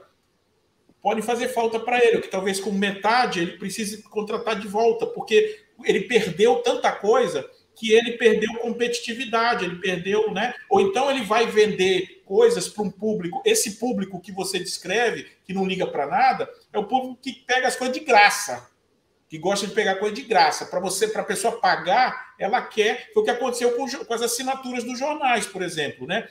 alguns jornais não conseguiram fazer a transição para as assinaturas digitais porque eles perderam o principal fator que, que garante uma pessoa continuar pagando por uma assinatura de jornal, que é a credibilidade. Se você confia no que no, né, no, no, a credibilidade para um, uma redação é o bem que ela né? E muitas redações grandes, né, ao longo do tempo se envolveram com política, com não sei o quê, né, fazendo perderam isso, né? E aí, quando veio o digital, não conseguiram fazer a transição. Então, agora eu tenho notícia de graça lá no Google News, por que, que eu vou pagar por uma assinatura, né? Se eu tenho coisa de graça, tá? Agora, se eu quero uma coisa checada, não sei o quê, eu vou fazer assinatura. É a mesma coisa, entendeu? Assim, não vamos pensar que a concorrência vai acabar e que as empresas vão ficar todas e, e o ChatGPT não vai nivelar. Ele pode até nivelar por baixo no primeiro momento, mas alguém vai perceber que, não, peraí, eu preciso gerar, agregar valor no meu produto, para vender ele melhor, para fazer a roda girar de novo, de um outro jeito, num outro cenário, mas eu vou precisar me diferenciar. Né? Então, se eu penso que todo mundo vai se nivelar por baixo, para o público, né? esse público, né? público que está acostumado aí da internet, né? a internet é, um, é, é o, eu vi o cara falar isso uma vez. É o, é o ambiente da dádiva. Todo mundo, o cara só quer coisa de graça. Ele quer curso de graça, imagem dos outros de graça, notícia dos outros de graça, texto dos outros de graça. Isso não gera valor, isso não gera negócio. Gera negócio para as plataformas grandes. Mas aí são cinco, seis. E o resto do mundo vai ter que viver, né? as empresas vão ter que viver de outro jeito. Então, não é essa, essa nivelação por baixo ela não gera valor, não. As, pessoas, as organizações vão ter que buscar novas formas de, de, de aumentar a percepção de valor para os seus produtos. E nesse caso, eu acho que a IAG pode ajudar, entendeu? Assim, a gerar um produto diferenciado. Não que o ChatGPT entregou para 10 milhões de, de agências né, no mundo todo, mas algo que foi burilado. Talvez, aí sim, num tempo menor, né, com mais chance de, de olhar mais ideias, prototipar mais coisas. Né? Hoje eu uso o ChatGPT basicamente para prototipar coisas, para gerar hipóteses, para gerar análise. Eu dificilmente uso ele para gerar texto para mim, porque eu já percebi que o texto que ele gera, né, para um nível mais simples, vale, mas para o meu nível de academia, de ciência, de pesquisa, não serve. Entendeu? Não serve. Quem achar que serve, está enganado. Agora, eu posso dar um texto para ele, né, numa outra língua, ele pode traduzir para mim, ele pode sumarizar para mim, ele pode tirar pontos. Então, análise. Para nós é análise. Para o jornalista pode ser também. Pra, né, algumas coisas, cada um tem que descobrir como, tem que, como vai incorporar isso. Né? E, e, vai, e vai tocar o barco. Tá? Eu acho que a gente está com o tempo tempo estouradaço já, mas eu queria só fazer um rapidíssimo comentário. É, acho que no fundo a gente está falando a mesma coisa, só que vendo o mesmo objeto por ângulos diferentes, porque, assim, é, obviamente, é uma das grandes importâncias de dar a relevância ao fenômeno da inteligência artificial pelo que ele faz no presente e, e trazê-lo como objeto de, de, estudo, como o professor faz, e a gente tem o Gilbert também, estamos né, mais nos iniciando, mas a gente faz também, enfim, a gente começou a, a se interessar por isso uma, uma das relevâncias de trazer esse objeto no presente é exatamente pelos impactos potenciais que ele pode trazer no futuro. Quer dizer, é um objeto que chegou para ficar. Ele não, não, é um fenômeno, um retrato de hoje. É, a gente vai, é, como, quer dizer, caberá aos pesquisadores, como todo, como está cabendo, né, acompanhar o, algo que chegou para ficar. Ou seja, é, a qualquer momento, novidades vão, vão vir que vão se incorporar como objeto de pesquisa. Então, assim, se de fato hoje, concordo com, com o Márcio, né? É, é, você não vai fazer um texto de uma reportagem original de algo que você precisa estar presente para captar o dado e, portanto, você precisa apurar ainda de maneira humana, mas nada garante que em pouquíssimo tempo, eu diria que a qualquer momento, surge uma ferramenta que de alguma forma incorpore isso ao seu fazer. Eu, eu digo assim, o futebol, por exemplo, ainda hoje, é, para contar quantos passes certos ou errados um clube, time deu num jogo, certamente tem uma equipe ali conferindo. Mas ali, é, se você coloca um chip na bola e rastreia o campo com um monte de sensores, aquilo ali começa a ser feito automaticamente. E esses dados interligados numa hipotética rede, e eu, eu, aqui eu já voltando a viajar aqui, que eu já estou viajando, mas já estou pensando como isso vai ser, esses dados já serão apurados automaticamente e vão chegar ao inteligência artificial que vai trabalhar. Eu sei que é futurologia, é futurologia, mas isso não é altamente possível? É. Então, a, a, pela lógica do que aconteceu desde a era das cavernas até o chat GPT, a, a lógica nos indica que daqui para frente o campo vai estar cheio de sensor, a bola vai ter chip e tal e tal, e, e, e cada vez mais processos que hoje são humanos, no jornalismo especificamente, eh, serão automatizados. A música já é a mesma coisa. Quer dizer, a minha, a minha primeira banda gravou um disco em fita de rolo, há, há, há quase 30 anos. Aí a, a, a, segunda já gravou no computador e eu já podia botar a minha voz desafinada no tom certo. Agora eu já, eu já consigo fazer é, toda a orquestração ser feita de, da maneira que eu quero. Eu quero uma música com ambiente calmo, assim, assim, assado. E daqui a um tempo, o, o produtor musical ele vai desaparecer. Claro, o que, que, é necessário? Como eu falei, o cara saber mexer na ferramenta. Ele tem que saber o que é um tom maior, um tom menor, que é um timbre de um violino, para ele poder sintetizar isso no, no, computador. Mas ele vai substituir uma banda de 10 pessoas por uma pessoa só, que na verdade isso já existe. Né? Ou você acha que a música da Anitta é feita por uma banda? Não é, é uma pessoa que produz tudo, ela só vai para cantar. E, e, e, quando ela morrer, ela vai continuar cantando, porque a voz dela está gravada e vão sintetizar a voz dela e ela vai gravar mil coisas como se já ocorre. Então, quando a gente fala presente, que obviamente é o que nós temos, e o Márcio tem total razão, não adianta a gente é, resolver problemas do futuro se eles ainda não existem. Mas eu, mas eu acho que é relevante a gente pensar numa tendência que parece ser progressiva e irreversível de coisas que vão ocorrer. Claro que a gente pode se preocupar com isso quando começar a ocorrer, mas talvez a gente também tenha que se preocupar com um pouco antes, para de alguma forma é, evitar esse cenário apocalíptico, que eu e Gilbert a gente acha que pode acontecer, do ser humano se deixar totalmente de escanteio e, e a gente ser o escravo da inteligência artificial. Então, assim, se não houver essa preocupação, não, não é uma preocupação no sentido de achar que isso é inevitável, mas justamente por haver a preocupação é que pode ser evitável. Porque se ninguém se preocupar, então é nesse sentido que a gente defende um pouco a coisa de um certo, uma certa futurologia sem base nenhuma do ponto de vista científico acadêmico, obviamente, porque a gente não tem os dados que validem uma pesquisa do futuro, obviamente isso não existe. Ninguém pode pesquisar o futuro com dados do presente. Mas a gente tem que ter um olhinho ali no. O gato e a sardinha, um olho no gato, o gato não atacar a sardinha. Esse olho no gato é importante. Se a gente deixar o gato de, mão, o gato vai comer a sardinha. Então, assim, quando a gente está trabalhando com a sardinha, vamos olhar para o gato. Então, é nesse sentido que eu acho que é, que é um pouco pertinente pensar esse exercício de futurologia como algo que nos ronda se nós não tivermos, estivermos atentos a isso.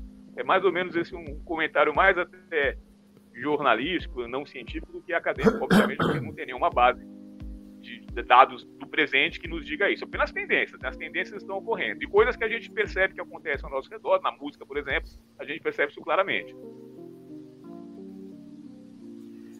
Sou Márcio aí tava. Se tem, tem, tem sim.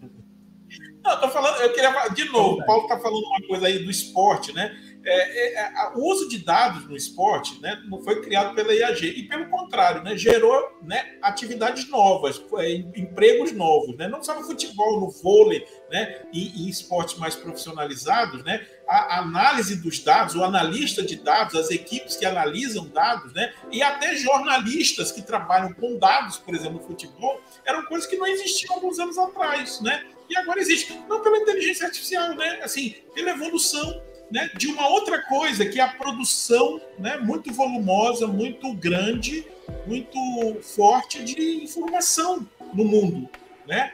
com sensores ou diretamente através das pessoas, nas plataformas de mídias sociais, a gente tem uma explosão de informações. Então a gente precisa né, de gente, né, inclusive na comunicação também, né, para lidar com dados, né, lidar com, com, com números. Né? Quando eu dou aula na graduação, que eu abro uma planilha, né, tem aluno que não sente o estranhamento. Mas como é que uma pessoa vai, por exemplo, um jornalista vai entender, por exemplo, o que está acontecendo, pegar os dados de uma secretaria pública, no portal de transparência, se ele tem alergia à planilha, né? Como é que ele vai? Era, era como antigamente a gente fazia lendo o diário oficial, né? Hoje em dia tem os portais de transparência, os dados estão lá e as histórias que os dados nos contam também estão lá. Agora, se eu não tenho treinamento para fazer isso, eu vou achar que, né? E eu vou perder muita coisa, né? hoje em dia, né, recentemente, os, os, grandes prêmios do jornalismo, eles vão basicamente para duas coisas, jornalismo investigativo ou grandes histórias humanas. Tá? Então, assim, jornalismo investigativo é uma área que tem crescido muito, ciência de dados, né? como interface para várias atividades. Então, eu preciso. Né? O, o esporte já. Né? Antigamente não tinha isso, né? O analista de dados. Hoje em dia tem, tem no vôlei, tem no futebol, tem um jornalista, né? É, é, é, eu, eu, eu já, já, dei aula para um aluno que ele estava no blog e o blog dele era de dados, dados do futebol, né? Existe mudanças. Outra coisa também, a gente tem que ter calma, porque assim, toda mudança tecnológica em outros momentos da história gerou reações, gerou coisas, né? Ah, não o o fim do mundo, blá, blá, blá. É só ir na história que vai ver que a reação existe, tá? Porque a tecnologia ela é um vetor, né? no ambiente social que gera impactos, que gera soluções, né? E a gente precisa lidar com isso. Tá? É, é, o que eu estou dizendo. Agora, o que vai acontecer no futuro, eu não sei. Eu trabalho com cenários. E, e, de novo, ninguém pode aqui, agora, dizer assim: daqui a 10 anos vai ser assim ou vai ser assado. Não pode dizer isso. Por quê?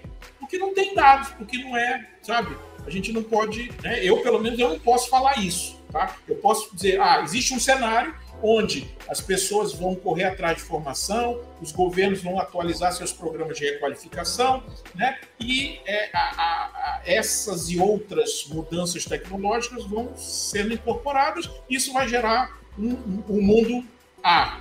Ah, tem, tem outra, né? Esse é um cenário, né? Quem está responsável por política pública de requalificação não liga, não pensa em, em proteção social para quem não conseguir né, se inserir nesse, nesse novo mundo de trabalho, que vai acontecer também. Aí, se você não tem cobertura social, gente planejando isso, e, e se você não tem requalificação profissional pensada de um jeito atual, né? Aí sim você tem um cenário bastante negativo, tá? Onde como já, como já existem em muitas áreas hoje. Tem emprego, mas não tem gente para trabalhar. Tem emprego, tem vaga, mas não tem gente. Tá? Então, se tem, um, se, tem uma, se tem um segmento que tem vaga aberta, com salário bom, e não tem gente para trabalhar, provavelmente o que aconteceu foi alguém dormiu lá atrás no planejamento né, do processo educacional, no processo de formação profissional. Alguém não percebeu uma coisa que estava acontecendo. E aí a gente gerou, chegou nesse cenário. Isso vai acontecer. Agora, isso pode acontecer numa escala maior ou menor. Eu não sei. Né? Não posso dizer. Porque é um, é um sistema complexo. Sistemas complexos não tem um que guia, né? uma coisa guia, não. Né? Você tem coisas acontecendo na tecnologia no comportamento social, na economia. Você tem uma coisa, né, onde cada evento faz o sistema de repente para um lado ou para o outro. É a teoria do caos, né? O cara, aquela coisa, a borboleta bate as asas lá, não sei aonde, e gera um tufo. É mais ou menos isso, é uma sequência de eventos incontrolável, com muitos, muitos entes, né? É, é tipo o trânsito, né? Um cara olha para o celular e encosta na traseira do outro. É um cara fazendo, mas ele cria um engarrafamento, ele, ele, ele atrapalha a vida de mil pessoas, dependendo de onde ele bateu, de onde ele fez, né? O trânsito é um sistema complexo. Não tem, tem o guarda, tem a lei, mas não tem o controle hegemônico, não tem, né? Não, então, assim, esse o, o ambiente social é um, é, um, é um sistema complexo, né? E a gente não pode chegar e dizer vai para um lado, vai para o outro. Não sei. É, é, como se fosse um jogo, é uma árvore, né? Um jogo de xadrez, de possibilidades. Eu posso ir por uma vertente, posso ir por outra. Dependendo do que fizerem, né? A gente, a gente vai estar num cenário talvez um pouco melhor, talvez um pouco pior, talvez muito pior, né? A versão Gilbert e Paulo do futuro, né? Eu espero que, espero que vocês estejam errados, né? Ou espero que estejam certos, mas espero que outras pessoas é, é, é, trabalhem hoje, né? Não só eu, ou sei lá, né? os governantes, as pessoas, trabalhem hoje para evitar esse cenário. Porque, como vocês dizem, é, não é de todo né, impossível, mas é um cenário. E ele pode ser evitado, ele pode ser minimizado. Agora, depende do que se fizer agora. Né? Depende da gente. É a mesma coisa, né? Se lá 20 anos atrás os caras tivessem prestado mais atenção para mudanças climáticas, talvez a gente não tivesse, né, com tanta intensidade, né, tufões, é, inundações, não sei o quê, todo esse problema que a gente tem hoje, né? Está provado. Antigamente, né, tinha, já tinha cientista falando disso, mas ninguém prestava atenção. Então, né, depende muito do que a gente fizer agora, né? Aí quem vai construir, né, somos nós. Aí eu, eu vou puxar a corda para o lado que eu puder para você, você, fazer vocês errarem, né? Eu tô, tô aqui nessa live falando isso, né? Não é porque eu seja inocente, nem, nem bobo, né? nem nada, né? Mas eu tô, eu tô fazendo contraponto porque eu preciso que alguém faça, né? E as pessoas têm que puxar para o outro lado. Porque se, se só tiver gente pensando que vai, né? Aí nós estamos arrebentados, né? Nós estamos bem arrebentados. Né? As pessoas, estamos, a gente não vai perder, a gente, não, a gente precisa confiar mais no humano em nós, né? De que o humano também aprende, também evolui, também muda as coisas, né? Muda, inclusive, com as máquinas, com robôs, como já tem feito há muito tempo, né? O humano precisa é conseguir a, a rédea da, da, da coisa, né? Agora, essa rédea, esse, esse cavalo, esse, né, esse, esse, esse foguete aí, cada vez está mais difícil né, de você comandar, de você dirigir. Mas é possível, né? A gente precisa querer. E estamos querendo, estamos fazendo, né? A nossa parte aqui exato, no exato. Esse debate tela aqui, trazer esse debate é, é uma, é, é, é uma é, faz parte dessa construção, né? Sim. E cada um, claro, cada um que nos escuta vai tomar a sua decisão, vai pensar, né? Ah, pode ser assim, pode ser assado, né? Acho que é importante todo mundo começar a pensar nisso, né? Sem né, muitas paixões, assim, ou por um lado ou por outro, e acho que talvez de uma forma bem objetiva. Como é que eu me viro com isso, né? Acho que o brasileiro é muito disso, né? Como é que eu me viro nessa situação aqui, tá? Agora, é óbvio que a gente precisa de ajuda dos governantes, de quem planeja as coisas, né? de quem tem recursos públicos para fazer, para proteger mais as pessoas ou para melhorar a qualificação de quem né, vai procurar emprego no futuro. Agora, alguns processos não é a IAG que está criando, alguns processos já estão vindo aí né, há muito tempo. O problema é que as pessoas não, né, elas não, elas não estão ligando os pontos, né? Mas tem, tem processos aí né? Essa coisa do emprego, da industrialização, né? Ah, não no campo, né? maquinário né? É, é, automatizado, nas fábricas e tal. Isso não tem volta, não tem volta. Por que, que não tem volta? Porque o cara ele não consegue mais produzir, vender aquele produto se ele não usar esse processo, porque o outro que vai usar vai conseguir o ganho, de, é o que eu falo, ganho de produtividade. É quase que inevitável, entendeu? Não tem como parar isso, né? Não tem como parar isso. É muito difícil, né? Não tem, não vejo, eu, eu pelo menos não vejo, não vejo, não vejo um jeito de parar, né? Então o jeito é qualificar, melhorar e proteger quem não conseguir, porque vai ter gente que não vai conseguir mesmo.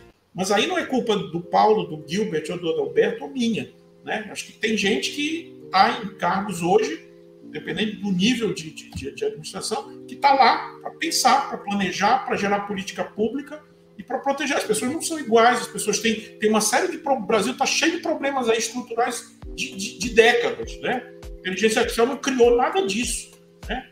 E a gente precisa né, pensar nesse quadro maior. Não é a IAG que. A gente, acho que a gente está dando um protagonismo para a inteligência artificial que ela ainda não tem. Ela pode até chegar a ter. Né? Mas hoje, para mim, não tem, né? Porque ela é falha, porque ela é limitada, porque se você sabe usar ela, você sabe que não pode ela não pode ter. Agora, a pessoa que não sabe, ela vai dizer, ah, essa é a fórmula mágica. É só o que tem na internet. Gente vendendo essa, essa, essa mentira, entendeu? Gente que inclusive nem sabe usar, que viu um né? O cara lá, esse cara que tá vendendo curso, ele tá ganhando dinheiro monetizando o vídeo dele, porque ele bota lá aquela coisa. Ganhei 3 é. mil dólares com o chat. Aí todo mundo assiste. Né? Aí, todo mundo, aí ele vende um curso, ele aí ele monetiza tá de novo. Aí ele vende um produto e monetiza de novo. Ele tá monetizando é nem com inteligência artificial. Ele tá monetizando bom vendedor de marketing digital que ele já vinha sendo fazendo, como tem milhares de outros, ele só pegou um tema novo, tá? E tá fazendo. Mas esse cara não entende inteligência artificial, né? Ele tá, quem entende é o, é o cientista da computação, quer dizer, quem entende do back-end, do que está atrás, é o desenvolvedor. Quem entende do front-end, como usar e tal, de repente podem ser as pessoas da comunicação, como podem ser pessoas de outras áreas, como pode ser uma categoria nova, né? É, é, é, é prompt designers, prompt engineers, né? É, consultores, enfim. Tem muita coisa aí para fazer, tem muito. Acho que tem muitas atividades também possíveis e outras que vão surgir aí com certeza né, para fazer. Agora, se a gente não tiver também o apoio, né? Eu vejo, você vê hoje, né, essas matérias, abriu um sei de vaga lá no Rio de Janeiro, em São Paulo, né? Aquelas filas enormes e tal. Isso não é chat GPT, isso é um problema estrutural que está vindo, né, há muito tempo que só tem se agravado. Também por questões de tecnologia, sim, em algumas áreas, mas outras não, entendeu? Está lá, o problema já existe hoje e é grave, e é grave. E é grave. E aí passa por essa coisa que eu falei de requalificação. Porque se você pegar uma pessoa dessa, vamos dizer que ela queira ter a capacidade e possa. Se você dá para ela uma formação que não faz diferença, ela vai fazer o curso lá que você está oferecendo, é, né, o governo, sei lá, está oferecendo, ela vai passar por isso, vai acrescentar um diploma no currículo dela, isso vai fazer diferença. Porque quando ela chegar lá na mesa de quem está contratando, quem está contratando não quer mais aquilo ela quer outra coisa, ela quer outro tipo de habilidade, ela quer outro tipo de competência. E que quem está fazendo o programa de formação profissional com dinheiro público, gastando um monte, né? Está fazendo com baixa eficiência. Esse é que é o problema. Né? Eu formo uma pessoa num programa desse, eu preciso ter um, algum tipo de controle para perceber o final do processo. Tá? Eu estou entregando uma pessoa que passou pelo meu processo. Qual é a capacidade que essa pessoa tem agora de se empregar? Aumentou a capacidade dela? Aumentou de verdade? Né? Ou não? Ou ela só botou uma, uma, uma, linha a mais no currículo dela, mas que não vai fazer muita diferença. Então, esse, essa é a questão que envolve educação, que envolve empregabilidade, que envolve tecnologia e que envolve perceber né, as transformações que a gente está que a gente está vivendo. Né? É, é, isso que tem que ser feito. Agora, vai ter gente que não vai conseguir, como não conseguiu até agora. Independente de inteligência artificial. Né? Para essas pessoas, tem que ter proteção social melhor, né? Mais, mais, mais, mais importante, né? com mais orçamento, sim. Né? O que vai acontecer. Mas não é a inteligência artificial que está fazendo, já tem. Né? Já tem gente precisando, milhões de pessoas precisando. Né? Então, assim, é um, é um negócio maior, né? É um problema maior, né? Não, e a gente não deve ter esse protagonismo todo, né? Tem muito mais fatores aí em jogo, né? E eu acho que quem precisava ser cobrado em relação a isso são os gestores são as pessoas que têm a responsabilidade de planejar né, esse futuro para as pessoas, né, seja treinando melhor, seja protegendo quem não conseguir chegar onde vai ser preciso chegar. Maravilha, pessoal. A gente tem que chegar ao finalzinho aqui do nosso programa, né? Já estamos mais do que no limite aqui, já acho que já exploramos bem, né? Não que isso impeça da gente voltar aqui para desenvolver mais coisas, que vai aparecendo, vai aparecendo semanalmente, aí como o professor disse, né? Semanalmente tem as atualizações, enfim. Roberto, eu posso fazer um convite aqui, 30 tá. segundos aqui para um convite para as pessoas? Claro. Gente, quem claro. tiver interesse, né, a gente vai fazer um evento 10, 11, 12 de julho, Aplicom, né?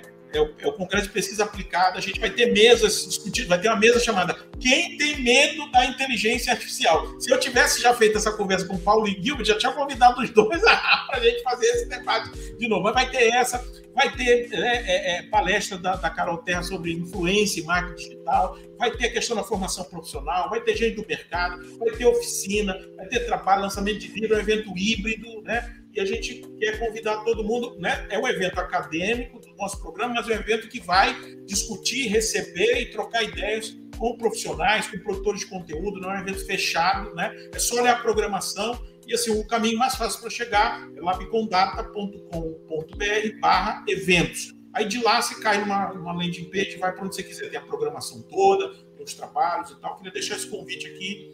A Adalberto é o nosso parceiro aí também na divulgação, né, Adalberto? Obrigado. Aí, a rádio, a Rádio Universidade também, né? A rádio, né? A rádio de forma geral, né?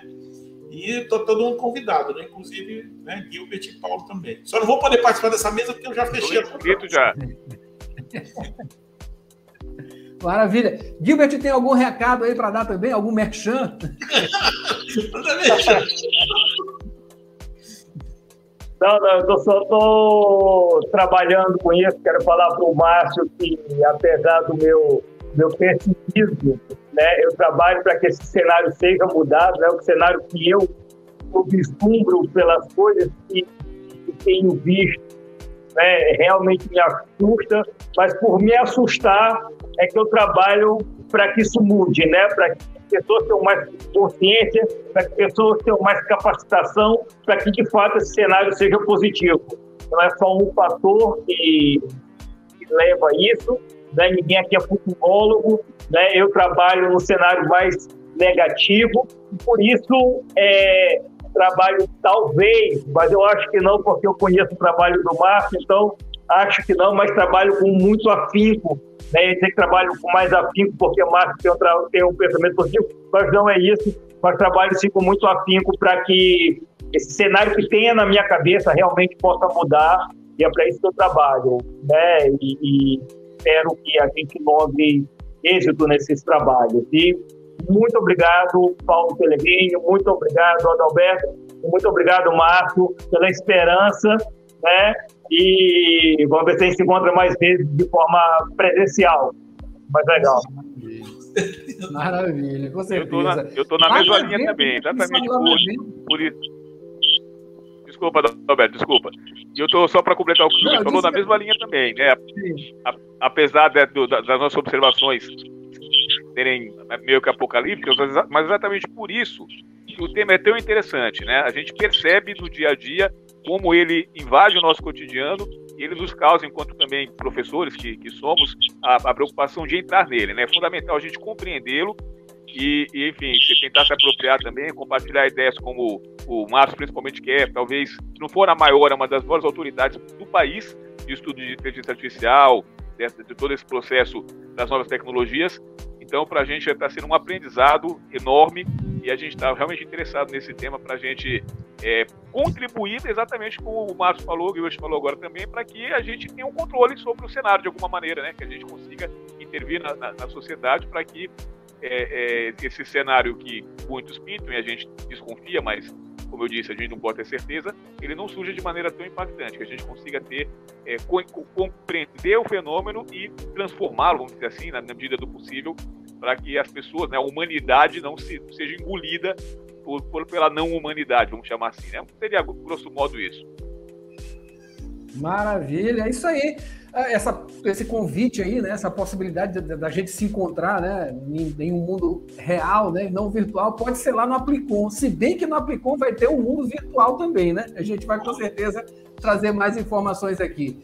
Pessoal, Márcio e Gilbert, Márcio Carneiro, professor lá do Labicom, Laboratório de, de, de Convergência de Mídias da Universidade Federal do Maranhão, também do PPG-Com, Programa de Pós-Graduação da Universidade Federal do Maranhão, e Gilbert de Menezes Macedo, que é da área de marketing, também professor, enfim, é, manja muito do assunto. Paulo Pellegrini, eu e ele, né, nessa parceria aqui no Primeira Tela, a gente sempre agradece a simpatia de disponibilidade de vocês e também de trazer muita informação para a gente. A gente agradece mais uma vez e conta com vocês em outros momentos também aqui no Primeira Tela, falando de outros assuntos ou desse assunto também, né? Dando esse prosseguimento, esse acompanhamento que a gente faz aqui de assuntos interessantes que a gente traz semanalmente aqui através do Primeira Tela, sua live sempre com algum assunto inform, interessante, informante, de formação também, né? E é, de interesse público. A gente se vê na próxima semana com outro assunto aqui. É, curta o nosso canal no YouTube, né? Ligue o sininho lá para ter mais é, é, notificações né, das próximas lives que a gente vai fazer nas próximas semanas. E também acompanhe a gente através das é, é, dos aplicativos de áudio, né? Deezer, podcast, é, também na Amazon. Enfim, estamos em blog também e acompanhe a gente lá no Instagram. Esse é o recado dado. Agradecendo mais uma vez essa sintonia que a gente tem aqui. Até semana que vem com mais um assunto. Muito obrigado a todos vocês.